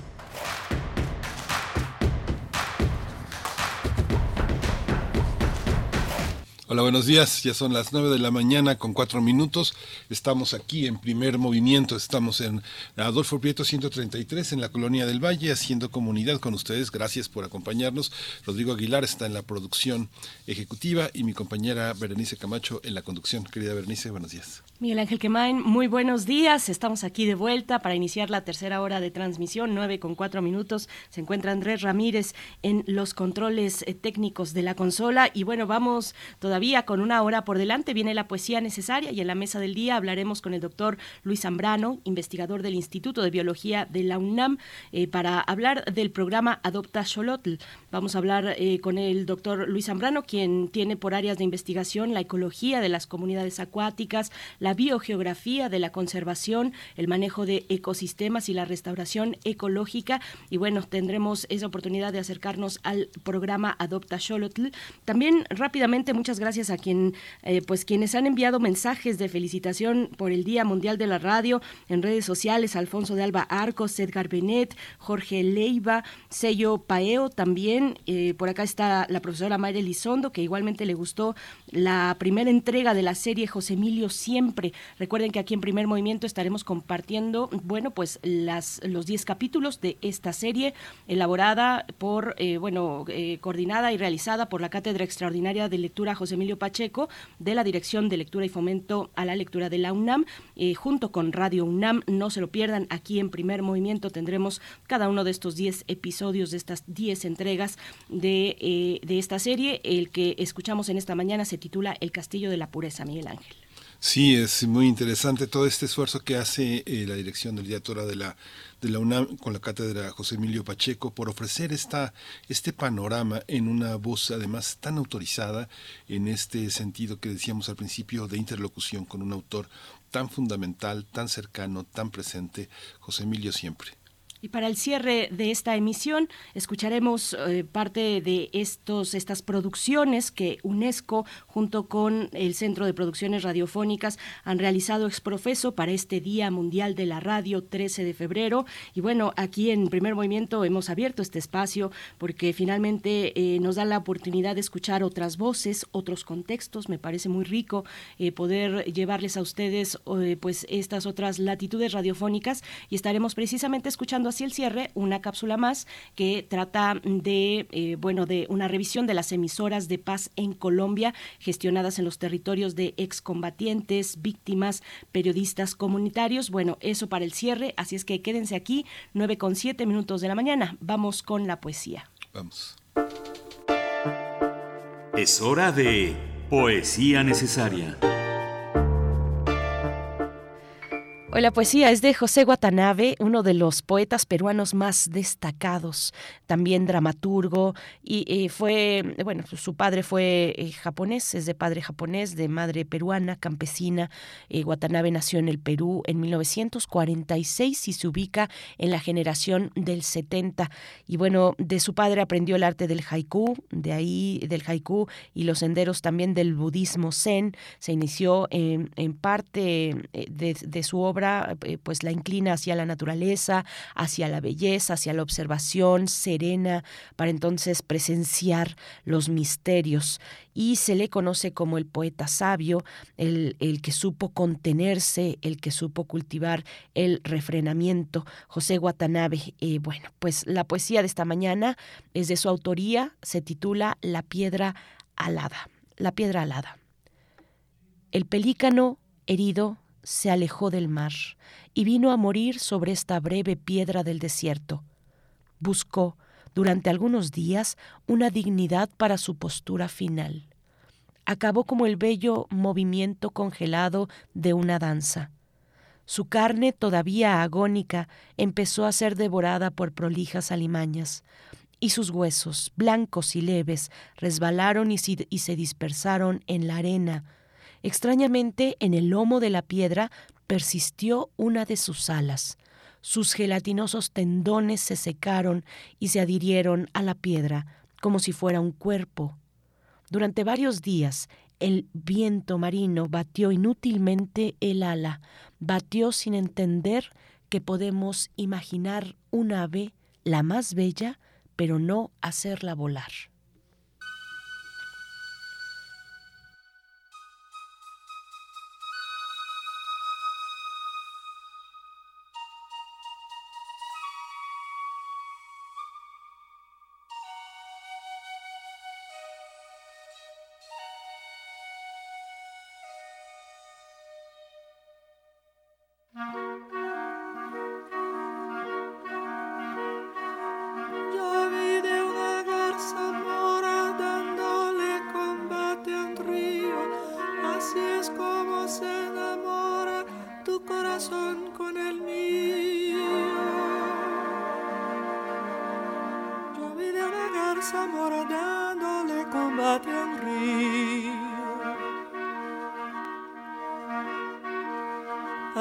Así es como se enamora. Así es como se enamora tu corazón con el mío. Tu corazón con el mío.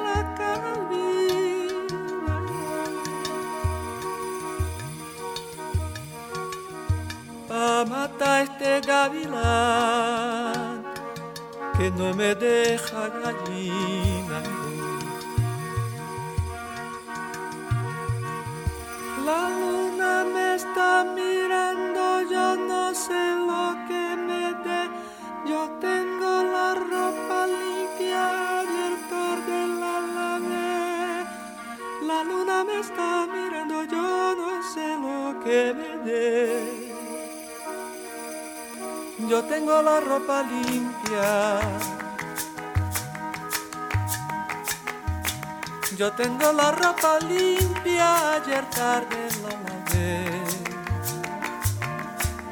Ayer tarde la lavé.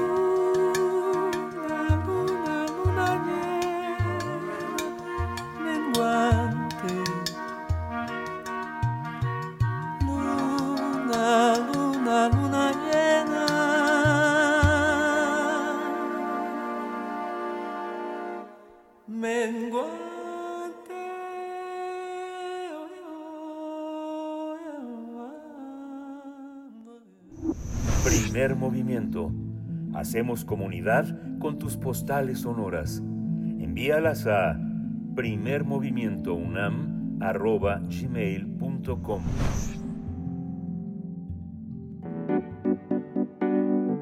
La mesa del día. Para los investigadores de la UNAM, el ajolote es considerado una especie bandera porque ha formado parte del ser mexicano desde las culturas precolombinas y hasta nuestros días, ya que siempre ha cautivado su forma y su capacidad de regenerar cualquier parte de su cuerpo.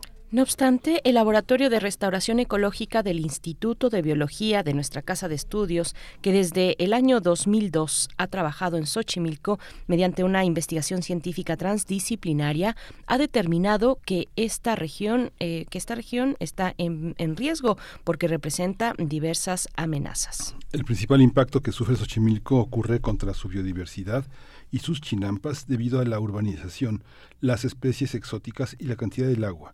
De acuerdo con las personas especialistas, el, de- el deterioro de Xochimilco afecta a toda la Ciudad de México, ya que pierde resiliencia debido a que este humedal no solo aporta a la ciudad un lugar de esparcimiento, sino que regula su temperatura y reduce inundaciones. Por esta razón, el Laboratorio de Restauración Ecológica está impulsando la campaña nacional e internacional de recaudación de fondos titulada Adopta Xolotl. El objetivo es invitar al público para que aporte recursos económicos a fin de adoptar simbólicamente a los ajolotes con los que trabajan los especialistas de la UNAM. Además, el financiamiento apoyará al laboratorio y a los chinamperos que están trabajando en los refugios. Las aportaciones van desde 200 pesos para la alimentación de los ajolotes, pero se pueden donar más recursos, lo que permitirá financiar al laboratorio y a los chinamperos que trabajan en los refugios. Bien, pues vamos a conversar esta mañana sobre, sobre este proyecto para reunir fondos para la conservación de los ajolotes y de su hábitat. Nos acompaña el doctor Luis Zambrano, investigador del Instituto de Biología de la UNAM. Sus áreas de investigación son ecología de comunidades acuáticas, biogeografía de la conservación, manejo de ecosistemas y restauración ecológica. Y bueno, es un referente en estas, en estas áreas, por supuesto, para, para, para, para Xochimilco, para, eh, para una parte importante de la capital del país. Doctor Luis Zambrano, bienvenido como siempre y, y buenos días.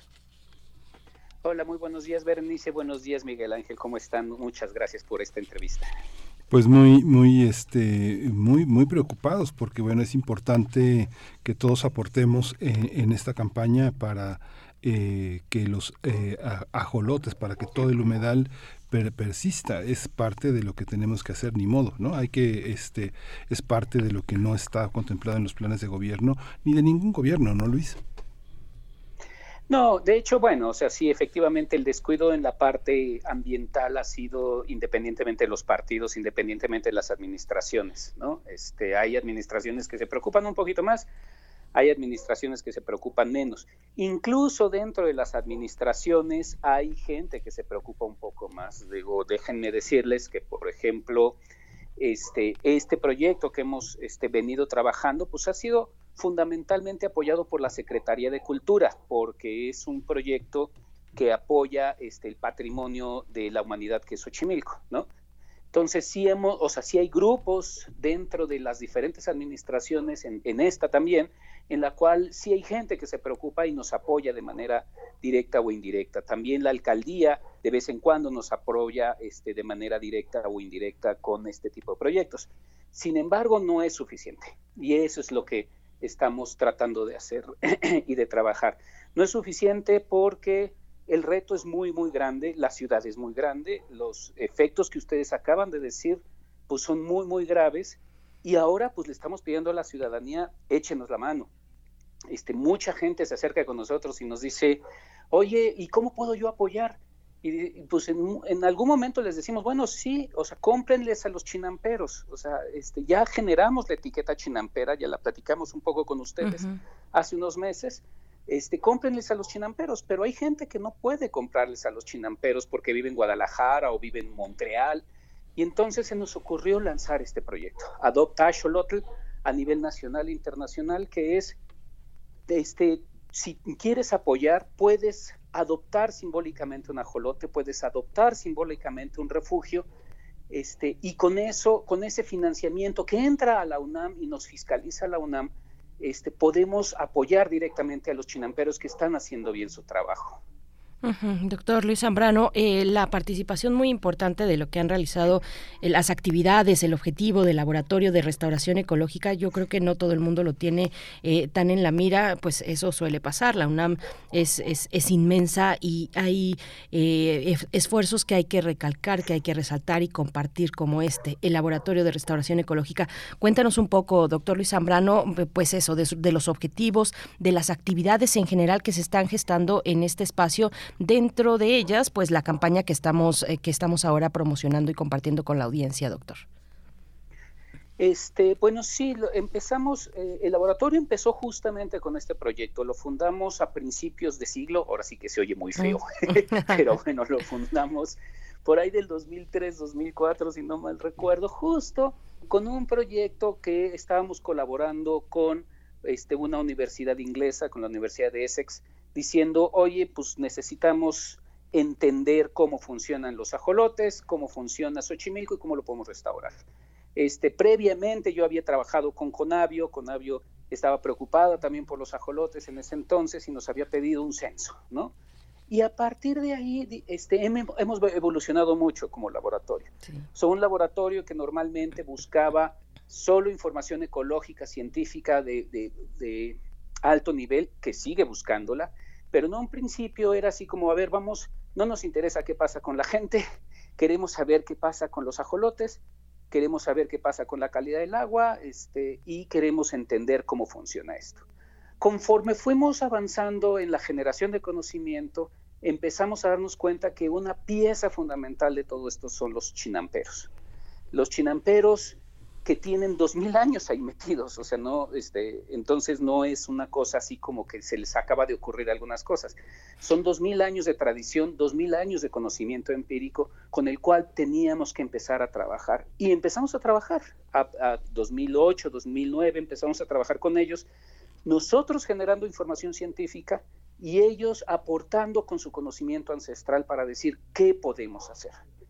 Y durante los siguientes años se nos ocurrió en conjunto pues hacer esto, este proyecto que se llama Chinampa Refugio, en donde encontramos que los grandes problemas es calidad del agua, este, carpas y tilapias, especies exóticas y urbanización.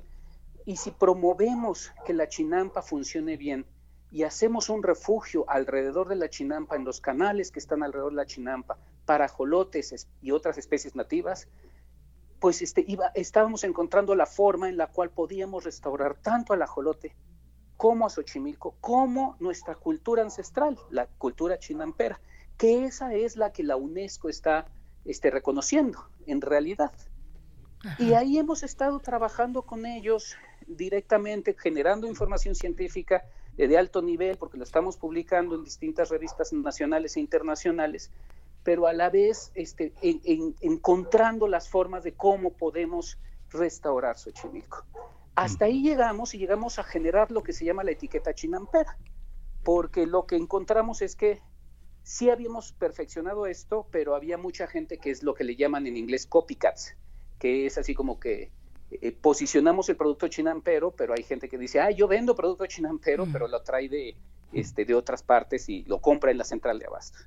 Y entonces decidimos con los chinamperos, hagamos un certificado que diga que ustedes este, están haciendo bien las cosas, que están trabajando con la chinampa, que están trabajando con los refugios, que están trabajando con los ajolotes. Y generamos la etiqueta chinampera. Y ahora lo que estamos haciendo es bueno, pero todavía hace falta un poco más, porque los chinamperos han trabajado mucho y todavía no es suficiente el financiamiento para restituir para tener una buena calidad de vida, incluyendo la producción chinampera, incluyendo la regeneración de refugios. Y entonces decidimos hacer esto. A ver, vamos a pedirle a la sociedad. Este, Xochimilco es responsabilidad de todos nosotros, no es solo de, de los chinamperos, no es solo del gobierno. Si queremos que nuestros hijos vean ajolotes en Xochimilco, si queremos que nuestros hijos vean Xochimilco, necesitamos nosotros apoyar de alguna manera como sociedad. Y de ahí surgió este proyecto que se llama Adopta Xolotl, que vamos a presentar en una conferencia de prensa a las 11 de la mañana en el pabellón de la biodiversidad con muchas este pues con mucha prensa, esperemos que vaya mucha prensa. Este, pero les estamos dando la exclusiva aquí a Primer Movimiento. Este, y pues de ahí surge y surge a partir de esta necesidad de responsabilicémonos todos de nuestra biodiversidad. ¿Queremos una ciudad resiliente? Apoyemos. ¿Queremos reducir el cambio climático? Apoyemos. Y es muy, muy interesante cómo Xochimilco, eh, cómo, cómo se preservan modos de producción que, que, como tú señalas, Luis, son antiquísimos. ¿Qué es, eh, digamos, cómo, cómo convive eh, esa ese turismo con la posibilidad de mostrarle al turista cosas que, que, que no espera ver, ¿no? Que es lo que eh, pomposamente en algún momento hace más de 20 años se llamó periodismo, se llamó turismo, turismo cultural, turismo histórico, pero que nunca se ha logrado. Pero Xochimilco es la gran oportunidad para poder observar procesos del pasado con una actualidad enorme, ¿no? Digamos que no se han modificado sus estructuras ni de significado ni productivas, ¿no? ¿Cómo, cómo entender esa parte? ¿Qué, qué es lo que uno...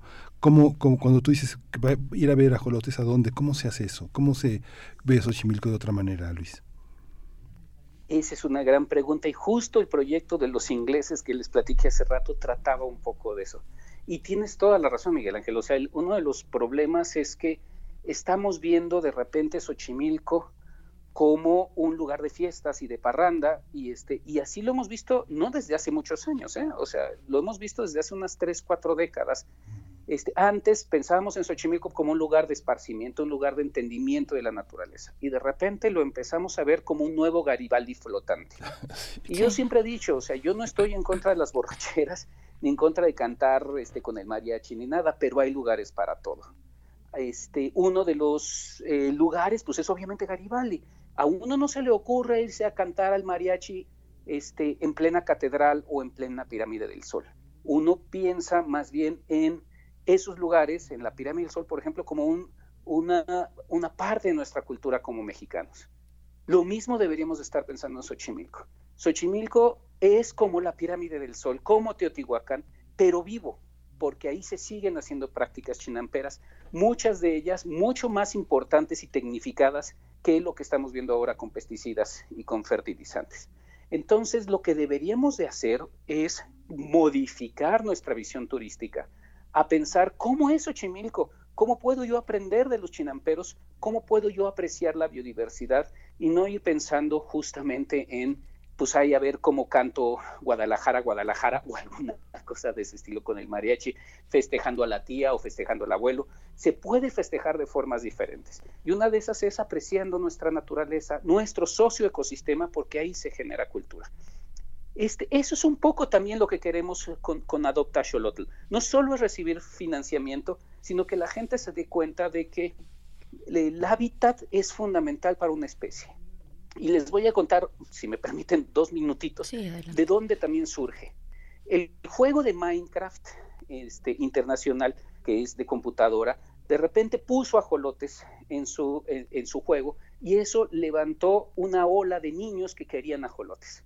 Y es otra vez esta visión malentendida de la conservación esa visión de que, ah, pues para conservar ajolotes, yo compro mi ajolote y lo tengo en mi pecera, no importa si estoy en Serbia, en Buenos Aires o en, el, este, o en Moscú, ¿no? Y, este, y así no funciona la conservación. Entonces nos empezaron a llegar mucha gente diciéndonos, oigan, este, pues tengo muchos ajolotes, ya no sé qué hacer con ellos y estoy en Austria, ¿no? Y pues lo siento, papá, pero pues no, no podemos hacer nosotros nada. Mejor dona ajolotes para que se mantenga su hábitat. Si tú quieres mucho los ajolotes, plantéalos en su hábitat. Y eso es lo que estamos planteando con el programa Adoptar Xolotl. No solo es apóyanos, sino entiende que la biodiversidad está en su hábitat y ese hábitat aquí es la Ciudad de México y Xochimilco. Y así lo tenemos que ver cuando vayamos a festejar, a, este, a, a, esparcirnos así como lúdico, pues vamos a Xochimilco, pero vamos a entender la naturaleza, a entender la chinampería. Doctor Luis Zambrano, ¿cómo, ¿cómo ha sido el trabajo de el trabajo con, con, con, los habitantes de Xochimilco que ven en esas, tal vez en esas borracheras, en ese tipo de turismo o de visitas, pues un ingreso constante y, y, fiable para, para, sus familias? Por acá, por ejemplo, tenemos un comentario en la audiencia eh, de, Gabriel del Corral, que es un eh, radio escucha habitual, nos dice, buenos días, hay chinamperos que venden ajolotes. En Cibac, eh, que se dedica al estudio de los ajolotes, ya se los han robado. En los, en los recorridos de las trajineras hay museos en los que tienen ajolotes y otras especies en peligro y no pasa nada. Es lo que comenta Gabriel del Corral, a quien agradecemos eh, lo haga a través de nuestras redes sociales. ¿Qué decir de esto, doctor Luis Zambrano? ¿Cómo ha caminado el trabajo de sensibilización para con la eh, eh, con, con, el público en general, pero, pero también con, con los habitantes de Xochimilco, que, que son además tan celosos de su, de su riqueza, de su patrimonio, ¿no? Sí, yo, yo, yo creo que lo primero que tenemos que decir es que así no son todos los ochimilcas. yo creo que los ochimilcas son como todo mundo. O sea, hay gente buena, hay gente mala, hay gente aprovechada. Y sí, efectivamente, uno de los grandes problemas que estamos viendo y que ayer platicaba justamente en una conferencia en la Facultad de Arquitectura es tratar de poner la economía por encima de todo. Si uno pone la economía por encima de todo en el manejo de Xochimilco, entonces uno promoverá, el gobierno local promovería este tipo de cosas, promueve que pues este haya turismo de ese estilo en donde los chinamperos este algunos más bien algunas personas dicen ah sí este yo me robo unos ajolotes los pongo en un museo se me se me mueren pero así atraigo turistas además turistas y les vendo alcohol etcétera etcétera no son el único gran problema creo que un problema mucho más grave además del del turismo este muy escandaloso que además no solo es de mariachi sino de este, grandes raves, por ejemplo, en las noches en Xochimilco. También el otro gran problema es las canchas de fútbol. Se han popularizado demasiado las canchas de fútbol ahí para sábados y domingos, destruyen las chinampas para tener canchas de fútbol y luego este, se generan grandes problemas también en términos de basura, etcétera, etcétera. Entonces sí tenemos un gran problema muy serio en cómo vemos Xochimilco y cómo generamos y fomentamos políticas públicas para que este, la gente de Xochimilco viva bien, viva de manera decente, pero a la vez se conserve el hábitat. Este, en ese sentido es por lo que estamos generando este programa, porque sí hay chinamperos que dicen, a mí no me importa, yo quiero seguir trabajando en la chinampería a pesar de, estar en contra de todas las políticas públicas de, del lugar, etcétera, y entonces este, a esos son a los que estamos apoyando. Y nuestra apuesta es que tarde o temprano la sociedad y los gobiernos se den cuenta de que eso es lo importante y se empiecen a generar políticas públicas que fomenten este tipo de actividades y, empiecen a pasarle factura a los otros tipos de actividades. Como dice el Radio Escucha, nadie hace nada, efectivamente nadie hace nada. Digo, lo vimos en el programa este de la Jolotón que pasó hace unos meses, que fue una desgracia completa, este, de donde se aventaron ajolotes a morirse este, que ese es de uno de esos grupos. Déjenme decirles que ese grupo además nos robó ajolotes a nosotros en, nuestro momento cuando tenemos ajolotes justamente en una de las estaciones de la UNAM. Este, pero sí, efectivamente, este, lo que necesitamos es fomentar, en lugar de acusar con dedos flamígeros a distintos grupos que están haciendo eso, fomentemos políticas públicas que permitan que se fomente la chinampería, los refugios. Y para eso estamos invitando a este gran proyecto. En tu libro, Xochimilco, siglo XXI, este, este gran ensayo, esta gran crónica que hiciste, hay una insinuación también a una parte en la que tiene que ver lo legislativo, pero también tiene que ver la, el, el, poder de la comunidad de tener también esta, esta modalidad de, de, de, tan antigua, de tener una, una propia autoridad en su propio gobierno. Cuando dices ahí gente buena y gente mala en todas partes, gente que hace daño, pero el, el tema de lo colectivo y el tema de la ley, ¿cómo, cómo avanza en ese, en ese terreno? ¿Están suficientemente representados las personas que quieren, que quieren preservar el área y están suficientemente representados en sus representantes legislativos? No, no del todo, y eso es lo que estamos tratando de apoyar con esto. No del todo porque justamente lo que necesitamos es que en el mediano plazo no solo sean ellos los que estén representados, sino que nosotros como sociedad que no vivimos en Xochimilco, que no vivimos de la chinampería, también los apoyemos. Necesitamos que justamente las políticas públicas cambien a partir de una presión social que se está dando cuenta de que la preservación de Xochimilco se tiene que dar a fuerza este, a partir de nuestra tradición, de que esta tradición puede ser económicamente rentable siempre y cuando generemos esas políticas públicas. No del todo, porque si no, no tendríamos un puente que destruyó, pasa por en medio del humedal este, no del todo porque seguimos pensando en producciones inmensas, por ejemplo, de cempasúchil en, en este, años pasados, pensando que eso iba a resolver el problema de Xochimilco cuando, por el contrario, está afectando el agua, ¿no? Este, contaminando el agua. En tu libro Planeta Insostenible también, este, antes de la pandemia, hay una, hay un interés también en, en esta visión este, general, amplia no iba a decir global, pero no es, no es global, sino eh, invitar también a que hay una, hay una parte empresarial, hay una parte también asociada en la que se puede, eh, en la que puede participar. Esta participación em, em, empresarial puede ser muy positiva y está planteada en términos conceptuales, en términos éticos, en Planeta Insostenible y también en Xochimilco en el siglo XXI. ¿Cómo, cómo se ha avanzado en esto, Luis? Pues eso es lo que queremos este, justo mover. Creo que esa parte que dices ahí, Miguel Ángel, es la que nos va a costar mucho más trabajo como sociedad.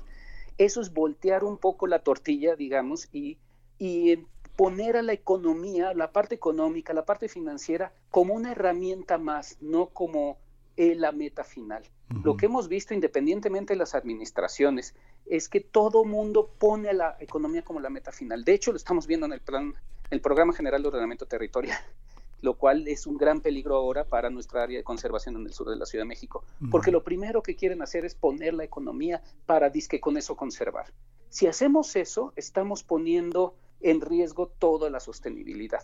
Lo que necesitamos es poner a la economía, no ponernos de enemigos, no decir, ay, no, el capitalismo se muere y este, para poder lograr eso no, no tampoco es la solución, sino utilizar la economía independientemente del modelo económico como una herramienta y esa herramienta para generar movimiento hacia la, este, hacia la sostenibilidad. El caso de Xochimilco es clarísimo, o sea, si nosotros logramos que sigan los chinamperos y se promueva la chinampería de manera general en todo, en todo Xochimilco, recordemos que el 80% de la chinampería está abandonada, podemos tener una ciudad mucho más resiliente. Y para eso usamos la herramienta de la economía. ¿Cómo le hacemos que ellos sobre, que, que los chinamperos tengan una digna calidad de vida? ¿Cómo? Con distintos artefactos chinamperos. Algunos temporales, esperamos que este de Adopta Axolotl sea temporal, o sea, sea nada más como la piedra que ayude a que se genere una dinámica económica en la cual ellos tengan una buena calidad de vida. Y algunos permanentes. Yo creo que los subsidios en programas gubernamentales tienen que ser permanentes y libres de clientelismo. Por ahí yo me iría, no sé si se oyó muy, muy esotérico en términos generales, pero este, por ahí yo me iría justo para empezar a voltear esta tortilla. Sí, claro, y además, bueno, es, es, algo que desde el inicio de esta conversación y de otras muchas conversaciones que hemos tenido contigo, Luis, has planteado siempre por delante el tema de la ética. Yo puedo, puedo escuchar, puedo imaginarme a alguien que, alguien que te dice, pues mire, joven, pues de ética yo no vivo, ¿no? Pero es parte de lo que tenemos que, que, que, luchar, parte de lo que tenemos que hacer cuando hay esta, e, esta, esta cuestión de eh, trabajar con las personas que pueden quedarse eh, en las chinampas. La experiencia muy fenomenológica que, que, he tenido es que mucha gente en educación superior, en escuelas privadas o, o nuestra universidad, este han trabajado con sus padres en Xochimilco y lo que y lo que no quieren hacer es seguir trabajando en Xochimilco, quieren hacer otras cosas, quieren ya no regresar a, trabajar en las plantas, a trabajar en las chinampas, a trabajar en, en, en, la parte turística, pero hay gente que se tiene que quedar, Luis, hay gente que se tiene que, que, que tiene que continuar esto, ¿no? No hay una parte que se identifica con la pobreza, con la marginación, con la falta de progreso, con la falta de, de, cosmopolitismo. ¿Cómo, ¿Cómo hacer esto? ¿Qué se hace con niños y con adolescentes? ¿Hay programas que, que permitan pensar, que les permitan a ellos pensar que es importante quedarse, quedarse en esa, en esa cauda de dos mil años de antigüedad? Yo creo que sí, mira, bueno, yo, este, nosotros lo que estamos haciendo en ese sentido es hacer dos cosas justamente para que los chavos vuelvan solos y están empezando a volver solos. ¿eh? Déjame decirte que parte de los chinamperos con los que estamos trabajando ya no son las personas grandes de 50, 60, 70 años, ya son chavos de 25, 20, 30 años que están ya empezando a decir, yo estudié en la UNAM, pero quiero regresar a trabajar mi chinampa.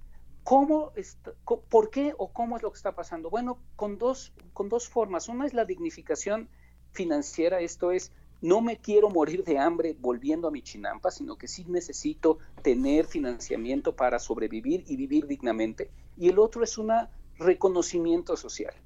Así como reconocemos a los médicos que hicieron este, todo lo humanamente posible para este, este, pelear contra la, la pandemia, y reconocemos a los ingenieros por hacer buenas infraestructuras o buenos edificios, los arquitectos, etcétera, así tenemos que reconocer a los chinamperos por darnos de comer todos los días. Es una actividad tan digna como las otras. Cuando uno dignifica la actividad chinampera, los propios chinamperos jóvenes dicen, me quiero dedicar a esto. ¿Por qué se van? Porque no es tan digna, no la estamos viendo digna. Le, le dimos la espalda como en los 50, 40, 50, y los, este, también sale en el libro, por cierto, de Xochimilco, esa idea, un poquito de, pues les dimos la espalda y entonces creemos que los, que los, como sociedad, vemos, denigramos más bien a los, este, a los agricultores de manera que son gente que no sabe, que es inocente, etcétera. Los tenemos que volver a dignificar en lo que son, son personas que nos dan de comer, son personas que se sacrifican y se levantan a las 4 de la mañana para darnos de comer y venden su producto. Son, y gente que puede ser muy, muy inteligente, que tiene grados universitarios. Esa es la gente. Y cuando los dignificamos, tanto económica como socialmente, empiezan a volver solos. Lo estamos viendo. Claro, qué, qué importante escucharte, doctor Luis Zambrano, eh, escuchar pues la complejidad del asunto. No, no hay eh, blancos y negros aquí, hay eh, muchas, muchos lados, digamos, en esta cuestión de la conservación. también dentro de los materiales que hemos compartido aquí mismo en estos micrófonos, los materiales que, que, nos has compartido, está este manual para la restauración de las chinampas, lo, lo presentaste aquí para la audiencia. Cuéntanos un poco de cómo ha avanzado antes de que, pues, de que nos agarre el tiempo y también nos invites a cuáles o nos indiques cuál es la, la manera de poder eh, donar, de acercarnos, de formar parte de este llamado que, eh, que realizan desde el Laboratorio de Restauración Ecológica. Bueno, sí, y muchas gracias por eso. Este, muchas gracias por la entrevista en términos generales. Digo, antes de que se me olvide, porque luego no, no, agradezco. Nada que agradecer. Este, este, Sí, digo, hemos avanzado justo porque ya mucha gente empieza a usar ese manual y muchos están aportando, muchos chinamperos están aportando nuevas ideas a ese manual. Ese manual, de hecho, ya está un poquito atrasado y eso que lo publicamos hace poco, porque ya las nuevas ideas de los chinamperos han ayudado a mejorar bastante y ha ayudado a divulgarse y propagarse la idea de cómo podemos producir de la misma manera que deberíamos estar produciendo con este con pesticidas y fertilizantes o mejor con la, con la parte chinampera, con, con este manual de producción chinampera. Este, eh, ha estado avanzando poco a poco, pero hemos estado avanzando bastante bien con muchas nuevas ideas. Este, y ahora, pues, ¿dónde podemos, este, dónde pueden, nos pueden ayudar? Hay dos grandes vías. Una es vía la, la, página de mi laboratorio, que es restauracionecológica.org, así todo seguido, y ahí se pueden meter y ahí ya siguen todos los, todos los, le dan clics a todo lo que sea. Y la otra es vía tienda en línea de la UNAM. Mm. Si se meten a tienda en línea de la UNAM, uno de los primeros banners que ahorita sale justamente es ese, y pueden pagarlo vía este, tienda en línea por si quieren hacerlo de manera segura. Ya saben que la UNAM este, con la tienda en línea es bastante segura y les llegan los productos. Y déjenme decirles que Sí, efectivamente empezamos con 200 pesos que se llama, ese programa se me invita a cenar un ajolote, que nos va a servir para darles de comer a los ajolotes, pero también están los de adopción, o sea, uno puede adoptar de manera virtual un ajolote por un mes, por seis meses o por un año, y, y dependiendo de la cantidad de meses que lo invita, uno puede, de que lo adopta, uno puede recibir pues, un póster, bueno, además del certificado, este, le puede poner nombre al ajolote que porque si va a ser un ajolote físico que tenemos en la colonia, este, con un número de chip de identificación, le puedo poner nombre al ajolote, puede saber qué pasa con el ajolote y si lo adopta por un año incluso puede ir a visitar el ajolote a la colonia. Este, lo mismo con el refugio. Los refugios son un poquito más caros, bueno, un muchito más caros. Este, pero eh, si uno adopta un refugio por un mes, tenga la seguridad de que un gran porcentaje de ese dinero se va a ir al, chinampero y el otro porcentaje se va a ir a hacer análisis de ese refugio este, por, una, por seis meses o por un año. Obviamente, si es por un año, que es una cantidad considerable de dinero, yo lo diría que es para las personas, para empresas o para hacer una vaquita, pueden 15 a 20 personas ir a visitar ese refugio con una plática de nosotros, de alguna persona del laboratorio, durante una mañana. Entonces, pues los invitamos a que vean cuáles son los productos que podrían recibir a partir de eso, vía tienda en línea de la UNAM o vía restauracionecológica.org y a partir de ahí este, podemos este, pues, recibir ese financiamiento y darles varias cosas para que no solo sea, ay, yo no sé a dónde se fue mi dinero, sino que lo puedan ver. Qué maravilla de proyecto, es muy importante. Y es muy importante que este pues que lo hagamos con niños, porque hay un seguimiento, yo la experiencia que tengo que me doy cuenta es que eh, hay una memoria, hay una preocupación, hay eh, capacidad de seguir a distancia muchas cosas y también es una manera muy, muy interesante, muy fecunda de establecer una conversación con las nuevas generaciones, los que según creemos que somos adultos o, que hay pruebas que lo somos por la edad, este, podemos establecer una conversación interesante con los niños sobre esas materias, ¿no? sobre la vida, sobre sus ciclos, sobre su permanencia y su caducidad, ¿no, Luis? Exacto, de hecho mucho de esto salió inspirado de muchas personas que me dicen, es que tengo un hijo que está fascinado con los ajolotes y con Minecraft más y que y quiere visitar la colonia. Y de repente dije, pues ¿por qué no hacemos un programa? Un programa que justamente haga eso, que pues órale, ayúdanos a mantener nuestros ajolotes, ayúdanos a mantener su hábitat y puedes venir a verlo. Y entonces los chavitos, los niños están encantados, ¿no? Les, les encanta la idea y entonces quieren presionar a sus papás para que se adopte un ajolote y eso es lo que queremos.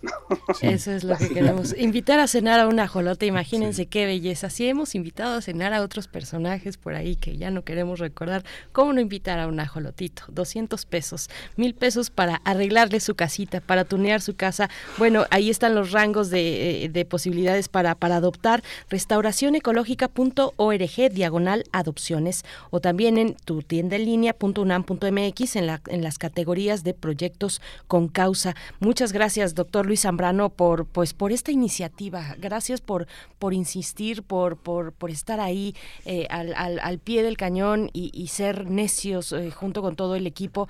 Eh, muchas gracias por, por contagiarnos de, pues de, de estos ánimos y de esta necesidad aquí en estos micrófonos, doctor. Muchas gracias.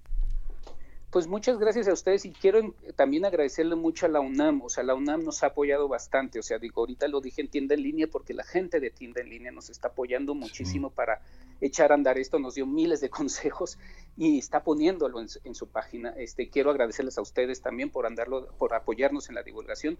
La UNAM ha sido parte de este gran equipo para generar este, este, pues, e, este gran proyecto. Entonces, pues también quiero agradecer de regreso a todos ustedes. Y quien quiera seguir tu, eh, la reflexión que has elaborado, Planeta Insostenible, editado en Turner, Xochimilco hacia el siglo XXI, eh, el siglo XXI, son dos espacios eh, intelectuales, filosóficos, periodísticos, científicos para para hacer este para tener una base para saber qué es lo que estamos pensando y cuáles son las cuáles son las raíces de ese pensamiento estimado Luis Sembrano muchas gracias a ti pues muchas gracias Miguel Ángel, muchas gracias Berenice por esta oportunidad.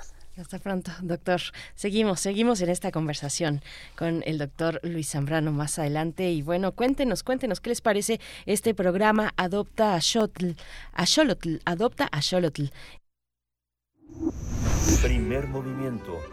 Hacemos comunidad en la sana distancia. 9 con 45 minutos y pues sí, la belleza de estos proyectos, además, es eh, radica en que se logran en colectivo. Pues bueno, ahí lo tuvimos y vamos a continuar en este festejo del Día Mundial de la Radio con la última de las propuestas que están realizadas desde UNESCO y el Centro de Producciones Radiofónicas. Tiene que ver con las emisoras de paz en Colombia, emisoras gestionadas en los territorios de excombatientes, víctimas y periodistas comunitarios. Así es que vamos con esto en el Día de la Radio, Radio y Paz. Centro de Producciones Radiofónicas y UNESCO presentan Radio y Paz. 3, 2, uno al aire. A partir de este momento entran en funcionamiento cuatro nuevas emisoras de paz. Fundación Magdalena, San Vicente del Caguán, Caquetá, San José del Guaviare, Guaviare y Tumaco, Nariño. Ya son 16 emisoras de paz que desde 2019 promueven la convivencia, la reconciliación, la cultura y la identidad de las regiones de Colombia. Las emisoras de paz en Colombia son una experiencia única en el mundo que reúnen el mismo equipo de producción a excombatientes, víctimas y periodistas comunitarios en los territorios más afectados por el conflicto armado interno. Surgieron del acuerdo de paz firmado por el gobierno nacional y la guerrilla de las FARC. Son administradas por RTBC el sistema de medios públicos a través de la Radio Nacional de Colombia. Juan Ricardo Pulido, director de las emisoras de paz. Una herramienta comunicativa que ayudara en la reconstrucción del tejido social, en la transformación de los territorios. Y en su momento se consideró que la radio, por ser ese medio de comunicación que está tan arraigado en Colombia, especialmente en, en estos territorios que todavía son ajenos a las nuevas tecnologías, donde el Internet no funciona, donde incluso una llamada tradicional se cae, em, donde no hay carreteras, por ejemplo, donde está lleno de trochas, en fin, todas esas veredas, corregimientos, esos territorios tan apartados, ahí llega la radio. Y en el acuerdo lo que se definió es que se establecieran 20 emisoras de paz que serían administradas por la radio pública de los colombianos, es decir, por RTBC, por Radio Nacional de Colombia, y así es que nacen las emisoras de paz. El acuerdo de paz estableció la meta de 20 emisoras. En la actualidad ya hay 16 al aire. Chaparral, Tolima, Ituango, Antioquia, Convención, Norte de Santander, San Jacinto, Bolívar, Fonseca, La Guajira, Algeciras, Huila, Arauquita, Arauca, Bojayá, Chocó, El Tambo, Cauca, Florida, Valle del Cauca, Puerto Leguízamo, Putumayo y Mesetas, Meta en un país fragmentado por su geografía, su historia, con múltiples exclusiones y silenciamiento, la radio permite unir diferentes realidades para transitar hacia una nación que acepta y convive con sus diferencias.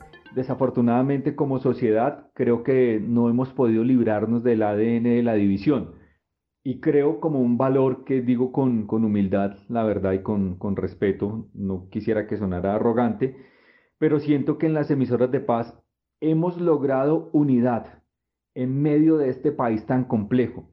En las emisoras de paz encontramos pueblo afro, pueblo indígena, em, comunidades, eh, representantes de algún modo de la población LGBTI, víctimas del conflicto armado y firmantes de paz gente que le apostó a la paz, que sí perteneció a la guerrilla, que fue combatiente, que seguramente en algún momento de su vida tenían un fusil al hombro, pero que firmaron la paz, decidieron otras cosas y están ahorita trabajando como periodistas, generando contenidos maravillosos mostrando cómo se transforman los territorios. El Festival Autóctono de Gaitas es la fiesta más importante que tenemos en San Jacinto Bolívar, porque es un encuentro con la cultura y el folclore, donde los tambores, las maracas y las gaitas suenan a todo pulmón. Y eso nos invita a que todos los sanjacinteros nos movamos al ritmo de la cumbia y de la música tradicional de nuestro querido terruño, de esta tierra tradicional a la que amamos tanto, pueblo sanjacintero.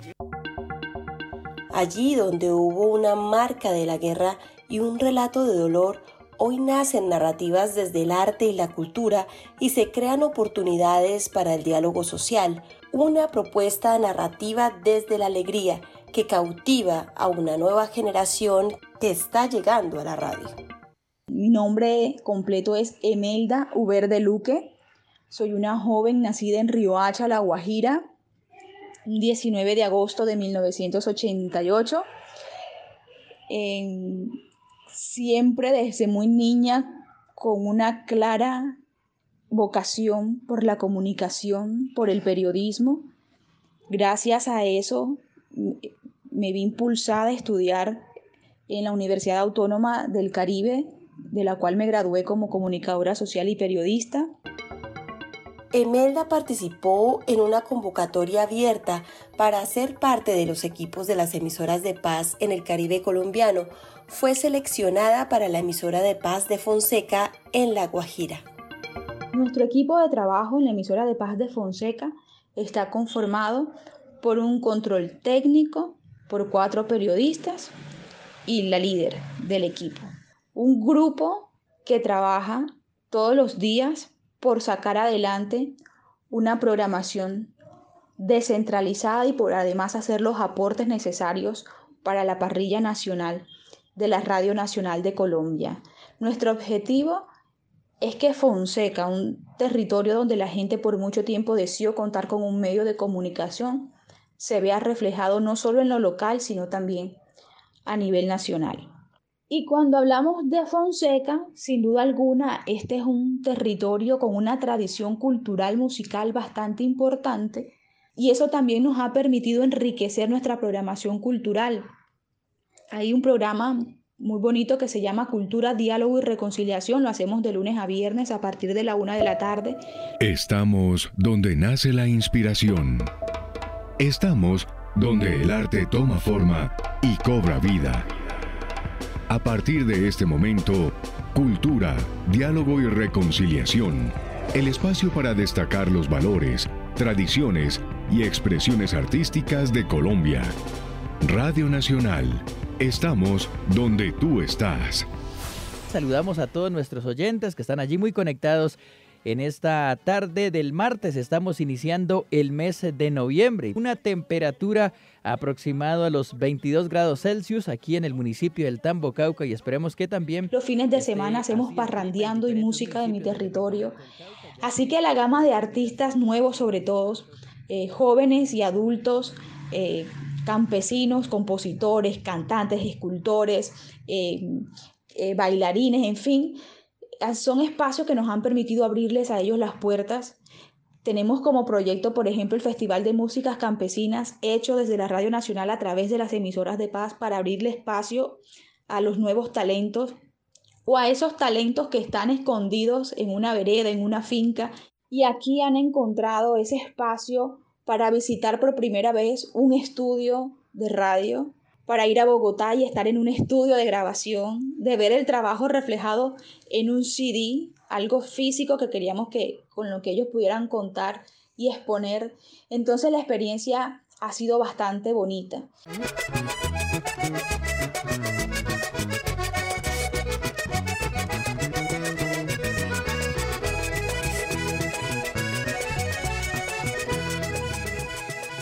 Lo que tiene de particular las emisoras de paz es que esos contenidos, esos programas, sin duda, tienen una línea mm, relacionada con la paz y la reconciliación. Encuentros. Para escucharnos, conocer lo que pasa en nuestros territorios, su música, sus historias. Encuentros. Ahí hay que decir una cosa con respecto al tema del muralismo, Brian, no sé si usted precisamente le, le ha pasado o le ha ocurrido, y es que también se brindan mensajes de, de, diversos temas, eh, el estallido social. Pero hoy, por ejemplo, acá tenemos un colectivo radial que está impulsando el tema de los murales de la paz. ¿Cómo aportar a la paz a través del muralismo, Brian? Usted que... Eh, Hacemos dos informativos de 30 minutos, uno en la mañana, uno al mediodía, donde mayormente destacamos las noticias eh, positivas, noticias de cómo están cambiando los territorios, le hacemos seguimiento al acuerdo de paz, en fin, pero es una estructura informativa, es un noticiero. A la una de la tarde tenemos un programa bien bonito, Cultura, Diálogo y Reconciliación, que a mí me gusta presentarlo como el espacio donde mostramos las acciones que están transformando positivamente los territorios. Puede ser un señor con una fundación, pueden ser unos jóvenes eh, pintando murales en el municipio, pueden ser eh, unas mujeres que están recogiendo alimentos para población migrante, en fin, cualquier acción positiva que esté transformando los territorios es bienvenida allí en este espacio de eh, cultura, diálogo y reconciliación. En cuanto a formato radial, es un magazine. En las noches tenemos un programa, uno de los más importantes, a las 7.30 de la noche, eh, se llama Encuentros de Paz. En ese programa atendemos muy juiciosamente la tarea de hacer pedagogía sobre el acuerdo y hacer difusión sobre la implementación del acuerdo de paz. Invitamos a expertos, abordamos uno de los puntos del acuerdo de paz, pero adicionalmente invitamos a líderes sociales, a voceros de las comunidades que nos ayudan también a entender, a hacer una especie de, de valoración de cómo se está implementando el acuerdo de paz. Y tenemos otro programa los sábados en la mañana, 6 eh, de la mañana, dedicado al campo. La paz, como un derecho universal, es un tema cotidiano que se refleja en el día a día de esta propuesta radial. Y que sí necesitamos, eh, sin duda, hablar de paz, encontrarnos en la paz y construir paz. Una producción del Centro de Producciones Radiofónicas con el apoyo de UNESCO, Encontrarnos en cpr.lat y en las plataformas de podcast. Día Mundial de la Radio 2023. Qué especiales estos ejemplos de la radio. Bueno, feliz día a las y los colegas que hacen y aman la radio a pesar de las vicisitudes. Bueno, la radio siempre está ahí en toda circunstancia, un medio popular y democrático. Nos despedimos, eh, Miguel Ángel, y nos vamos a despedir con música, una, eh, una propuesta de la producción a cargo de Joy Division Transmission, es lo que vamos a escuchar de esta banda británica de Grand Manchester. Y pues, Miguel Ángel, ya estamos al cierre. Ya estamos al cierre, nos escuchamos mañana en punto de las 7 de la mañana. Muchas gracias por su acompañamiento. Esto fue Primer Movimiento. El mundo desde la universidad.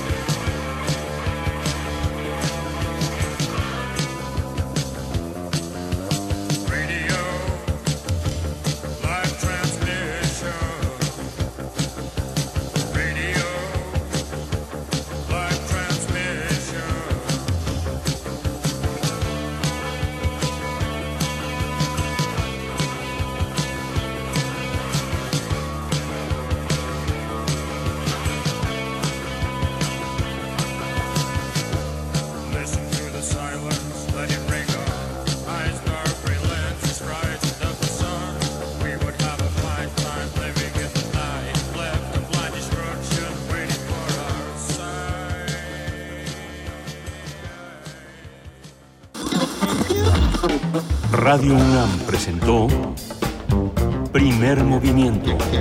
El mundo desde la universidad. Con Berenice Camacho y Miguel Ángel Gemain en la conducción. Rodrigo Aguilar y Violeta Berber, producción. Antonio Quijano y Patricia Zavala, noticias. Miriam Trejo, coordinación de invitados. Tamara Quirós, redes sociales. Arturo González, operación técnica. Locución, Tessa Uribe y Juan Staca. Quédate en sintonía con Radio UNAM. Experiencia sonora.